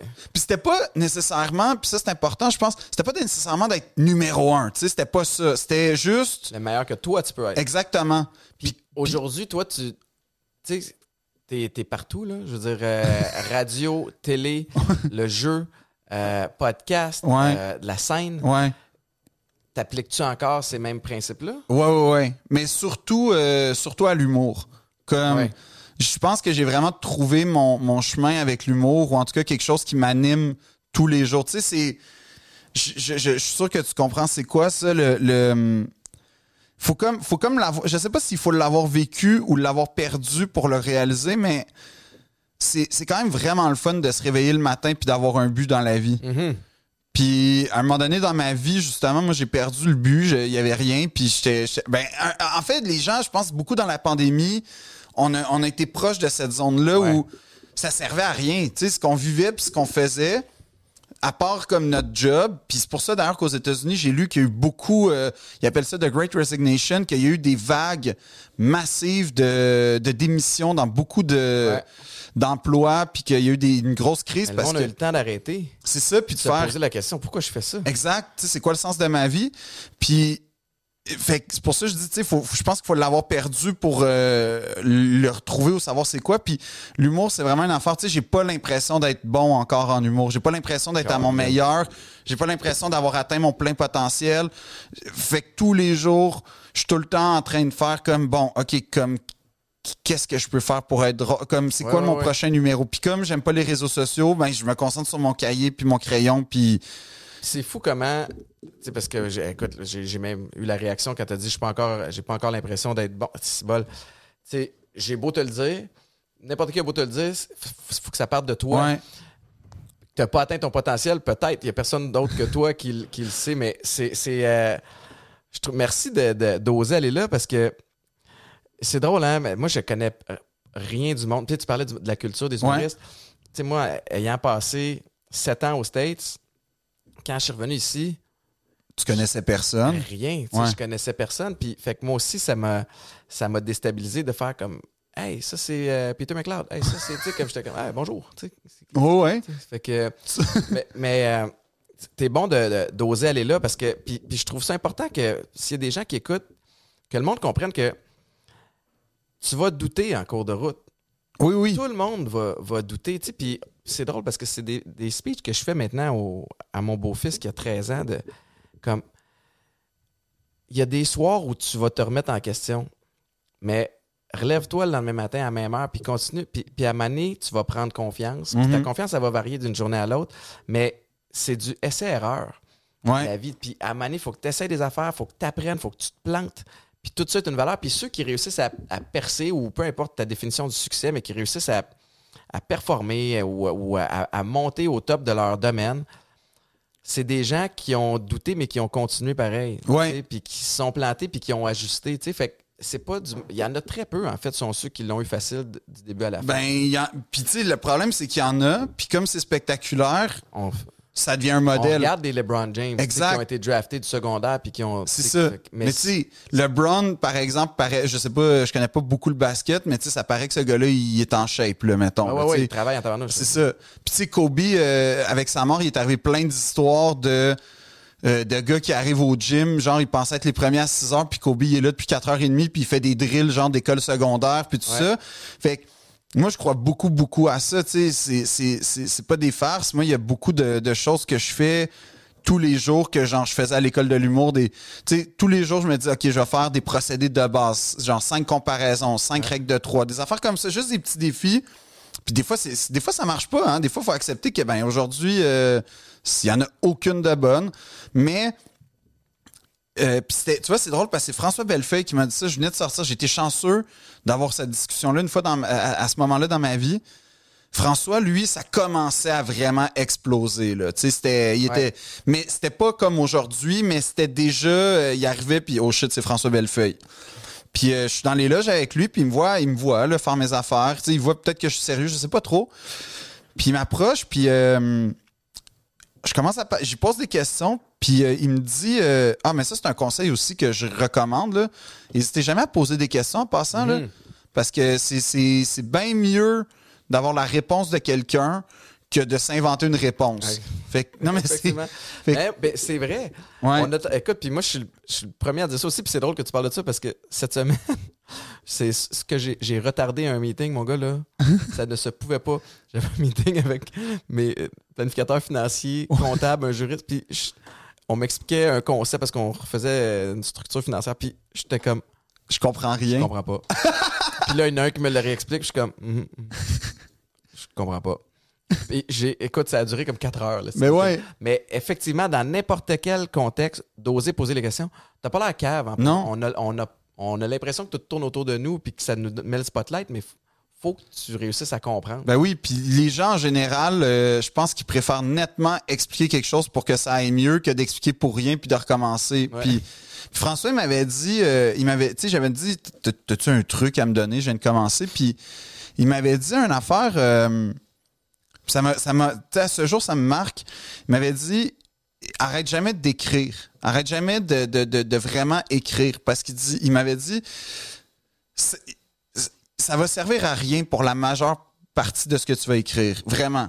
Ça va être ou bien mauvais, ou bien tu n'auras pas l'occasion de le faire. En tout cas, mais ça va. Sauf que si ça marche, il va arriver un point dans ta carrière où tu vas avoir besoin d'écrire beaucoup. Tu vas avoir besoin que ta lame soit affûtée, puis que tu puisses euh, euh, affûter, c'est-à-dire, puis que tu puisses couper, puis que tu saches comment le faire dans toutes les situations. Puis dans le fond, ça a été sûrement un des meilleurs conseils que j'ai reçus parce que c'est, ça qui fait en sorte qu'aujourd'hui, ben, je suis capable, mettons, tu me demandes une chronique à la radio puis une chronique à la télé dans la même semaine, ben, je, veux dire, je- un, j'ai des cahiers de stock, ah, cette joke-là, peut-être. Tu peux, à, à- à la limite, c'est un template de, Exact. de quoi partir. tu sais. Puis, puis, à la limite, mais le trois quarts du temps, mon défi personnel, c'est toujours partir de zéro. Des fois, des fois, t'as pas le choix d'aller couper, mais j'aime toujours ça, partir de zéro. Puis ça, c'est, tu sais, c'est parce que j'écris, j'ai beaucoup écrit, puis que je continue à écrire beaucoup que ça, ça, ça m'angoisse pas là, de voir, mettons, euh, trois chroniques dans une semaine, des affaires comme ça. Puis c'est juste que le problème, c'est qu'à un moment donné, ce qui est paradoxal, c'est que plus tu fais quelque chose, moins tu prends le temps de. Comment dire, de. de ce que tu- ce dont tu parlais là, avec la, la journée de repos au gym, Ouais. je pense qu'il faut un peu la même chose des fois en art, dans, dans le sens où si tu fais juste des chroniques, chroniques, chroniques, euh, c'est pas la même chose que la scène. Puis la scène, ça demande de la contemplation, ça demande du temps, ça demande, tu sais, c'est vraiment ce genre de l'orfèvrerie pour moi. C'est un truc que tu prends le temps de, de, de, de mettre la- le, le petit diamant à la bonne place, puis la bonne affaire. Ça, Fait- tu peux pas couper le processus, tu peux pas shorter le processus. puis tu peux pas non plus, genre, écrire trois chroniques, puis là, ah, je vais mettre un 15 minutes sur mon spectacle. Puis Marc Brunet qui écrit Like Moi, euh, tout seul d'ailleurs, juste ça, c'est quand même euh, exceptionnel. Marc, il me disait, euh, parce que Marc, évidemment, pendant, surtout pendant, la- en tout cas, j'en ai été témoin pendant Like Moi, mais je devine que c'est comme ça sa vie, il, il énormément de sollicitations. Puis tu sais, des, des sollicitations très prestigieuses, là, peux-tu écrire pour tel gala, peux-tu écrire pour telle émission, tel humoriste, tu sais, des affaires que n'importe qui fait euh, oui maintenant. Marc, je, vois, je remarquais qu'il qu'il refusait beaucoup. À part ses collaborateurs proches, évidemment, là, ses amis, mais puis euh, à un moment donné, tu sais, je, je, sais pas, je, je posais la question avec lui, puis j'ai posé la question, puis j'étais comme, mais euh, comme ça, ça te tente vraiment pas? Puis il m'a dit, la meilleure façon d'être bon dans la vie, c'est de se concentrer, tu sais, sur une chose globalement. Mais je veux dire, une chose, lui, c'était une émission, puis Ah une émission, c'est plein de petites choses, tu sais, c'est s'occuper des lieux de tournage, s'occuper des textes, s'occuper du casting. Fait que c'était pas une affaire, mais n'empêche que c'est, un- on va dire, c'est un projet. Ouais. Puis ça, ça a été aussi une affaire que moi, ça m'a euh, ça, ça m'a marqué parce que euh, fut- pendant euh, un, un- un an, mettons, euh, j'étais tu sais, j'étais trop partout là. Euh, j'avais une tournée, j'avais un film, j'avais une émission, j'avais la radio, j'avais les, j'avais, euh, ben, j'avais des chroniques, j'avais des chroniques dans la presse. J'étais j'étais vraiment, puis tu sais, c'était pas super cohérent l'un avec l'autre. C'est pas comme mettons, euh, je- tu sais, je te dis ça, les, chroniques puis la scène, c'est deux affaires différentes, mais ça reste de l'écriture. Fait qu'il y a quand même un truc que le muscle reste euh, ouvert, puis là, c'était trop, puis tu sais, vraiment, c'est, euh, ça a été une période quand même poche parce que finalement, tu finis par sous-performer Dans dans, tout. tout. Alors que toi, dans ta tête, tu fais, je suis capable d'en prendre, mais tu fais, non, non, je, je suis en train de sous-performer. Là, ça, ça te dévalorise. Fait que là, tu, tu t'essayes de compenser, tu triches. Comme au gym, tu sais, avec Popeye, une chance que Popeye est là pour nous Parce aider. peux pas tricher. Non. Grâce à Popeye. Grâce à impossible. Popeye, on peut pas tricher. Non. Mais, euh, mais mettons, tu sais, au gym, tu triches des fois, puis Ouais, là, ouais. c'est comme ça que tu te blesses, puis c'est exactement la même chose quand je trouve que tu commences à t'éparpiller partout. Ça, c'est la difficulté d'être capable de dire non Ouais. quand tu commences à être en, En demande. Ouais. Euh, hey, Philippe, ça fait deux heures qu'on parle. Ah de- oui, mais oh, non, mais, Dieu. non, mais je, je- va falloir que tu reviennes, mon gars. Je- OK, avec je- plaisir. Coup de cœur euh, professionnel. Puis, coup de cœur aussi, tu sais, professionnel, mais euh, ton mindset. Tu sais, je sais que c'est un, un mot qui est drôle à dire. Là, Non, non, mais- ta- ton approche, euh, c'est quelque chose que je connaissais pas. OK. Puis, je, je la trouve fascinante. Puis, cette formule-là, pour les gens qui écoutent, elle s'applique dans tous les domaines. Ben, je pense que ouais. Tu sais, de, de, de s'investir, de- de- de- d'essayer de, travailler. Moi, c'est quelque chose à quoi j'aspire, tu sais, parce que moi, je, je fais partie de ceux qui aussi qui, qui en fait pas mal, là. Mhm. Puis de trouver le moyen de travailler fort, puis de transitionner à travailler intelligemment ou Ouais. travailler bien. Ouais. Euh, c'était plus facile quand j'avais le foot, Ah oui, parce que j'avais juste le foot. c'est ça. Fait que euh, merci tellement. Puis je veux plugger, t'es en rodage présentement. Voilà. Euh, les billets, c'est philippe au trait d'union audrey.com. OK. Puis euh, il y a le podcast Deux Princes ou Les silences du hurlement. Ça, c'est mon apport au titre. Ah ouais, t'as changé le titre. Oui, j'ai voulu. Thomas disait ça va s'appeler Deux Princes. Je fais, non, mais j'aimerais plus que ça s'appelle autre chose. Puis là, on, on a décidé que ça s'appellerait Deux Princes ou Les silences du hurlement. Fait que. mais si vous tapez Deux Princes, c'est plus simple. mais ou Les silences du hurlement, ça me fait plus plaisir. Parfait. Fait que- fait que dans le titre, quand on t'écrit, ce serait positif. Oui. Les silences du hurlement. Ouais, ça, ah, là, là, vous venez de me gagner. sûr là. tu ça, à là. 100 Hey, merci. Vraiment, merci beaucoup à toi. C'était un de nos bons, euh, je pense, hein? On est encore en onde, je Mais- C'était c'était bon, hein? Silence. J'ai pas peur, personne qui répond. Hey, Philippe Audrey, merci tellement. On Ben, peut merci suivre à toi. aussi sur, euh, sur tous les réseaux sociaux. Ouais, très Euh, peu présent, mais quand même. euh, Mais on peut aller voir des photos de Kate Moss Oui. tu as publiées il y a quelques années. Et des longs textes où j'explique ma, ma, ma, ma relation avec euh, des actrices françaises ou euh, les Rolling Stones, des patentes de même. C'est ça. J'adore ça. Il y aura pas de. Hey, la gang, euh, il y aura pas ça sur ma Il n'y aura pas page. D'unboxing, c'est ça que tu Il y a très peu de chance. Sauf, ça, puis j'imagine que tu vas être content si euh, euh, tu aurais la, la même joie. Mais mettons qu'il y, a- il y a un magasin de souliers là, qui veut me commanditer de sneakers. Parce que ça, on n'a pas parlé, mais je pense que c'est un grand point en commun entre toi et moi. Là. Mais euh, si- s'il y a quelqu'un, euh, je suis- je suis partant pour faire Central ou... euh, sais, dans- n'importe qui. Ben eux, je les ai un peu blastés, mais en tout cas, on va dire. Parfait. Ah, D'autres, deux d'autres que... C'est... Ah oui, hein? Ouais. Shit. C'est à cause de leur prix. Euh, non, c'est juste le service, j'ai pas été satisfait. Mais non, mais Fait, fait non, je de pas. 14 ans blasés. Ben, c'est un peu ça. Tu sais, moi, j'ai le capital pour acheter ce qu'il y a dans ton magasin. Même, je vais te dire, je porte ce qu'il y a dans ton magasin. Fait comme, allume. Mais, pas de trouble, mais allume. Fait que, c'est ça ma critique constructive. allume. Je, je, je t'entends et je, je t'appuie tes OK. propos. Bon, on est deux ici, là. Ouais. Fait que, la gang du Central, bravo. Mais juste, il y a du monde qui ont de l'argent Hey, et la moi, si j'avais une compagnie de souliers, c'est sûr que je saute sur l'occasion. T'es partout. Ben, en T'es partout. T'es sur scène. Quand t'es sur scène, on te voit, on, Ouais. on te voit pieds. Puis en plus, j'en parle tout le temps. Fait qu'en tout cas, ça, ça me ferait plaisir de faire du unboxing pour des souliers. On va faire une plug particulière pour Philippe Audrey. Si je suis capable d'avoir un deal de souliers pour toi, je vais m'en négocier un sur le side aussi. Ben non, mais on fera ça à deux, là. Ah oui, tu des combien? euh, des, ben, des, comme, tu sais, des 13, là. C'est genre, ils disent ça, gros pieds, grosse. Mais, euh, non, mais, non, non, euh, des 11. J'ai des neufs. T'as des 9? Moi, j'ai des 11. Ah, des Fait neuf que, et demi, dix. Tu vois, Notre-Dame, encore une fois. on rap ce show-là. Hey, merci, mon De gars. rien. Vraiment cool. Merci tout le monde. J'espère que, que j'imagine que vous avez ri autant que nous autres. Le show est disponible sur toutes les plateformes de streaming. On a un Patreon aussi. euh, qui, qui- C'était la suggestion de Thomas Levac. Oui, De OK. nous partir un Patreon pour pouvoir, euh, nos fidèles, ceux qui aiment beaucoup, euh, beaucoup de shows, qui n'ont pas à attendre à tous les jeudis qu'un nouvel épisode sorte. Week-end 99.5 du lundi au vendredi, 5h30 à 9h. Puis on va magasiner pour avoir des gros pipes chez Popeyes. Le meilleur. Merci.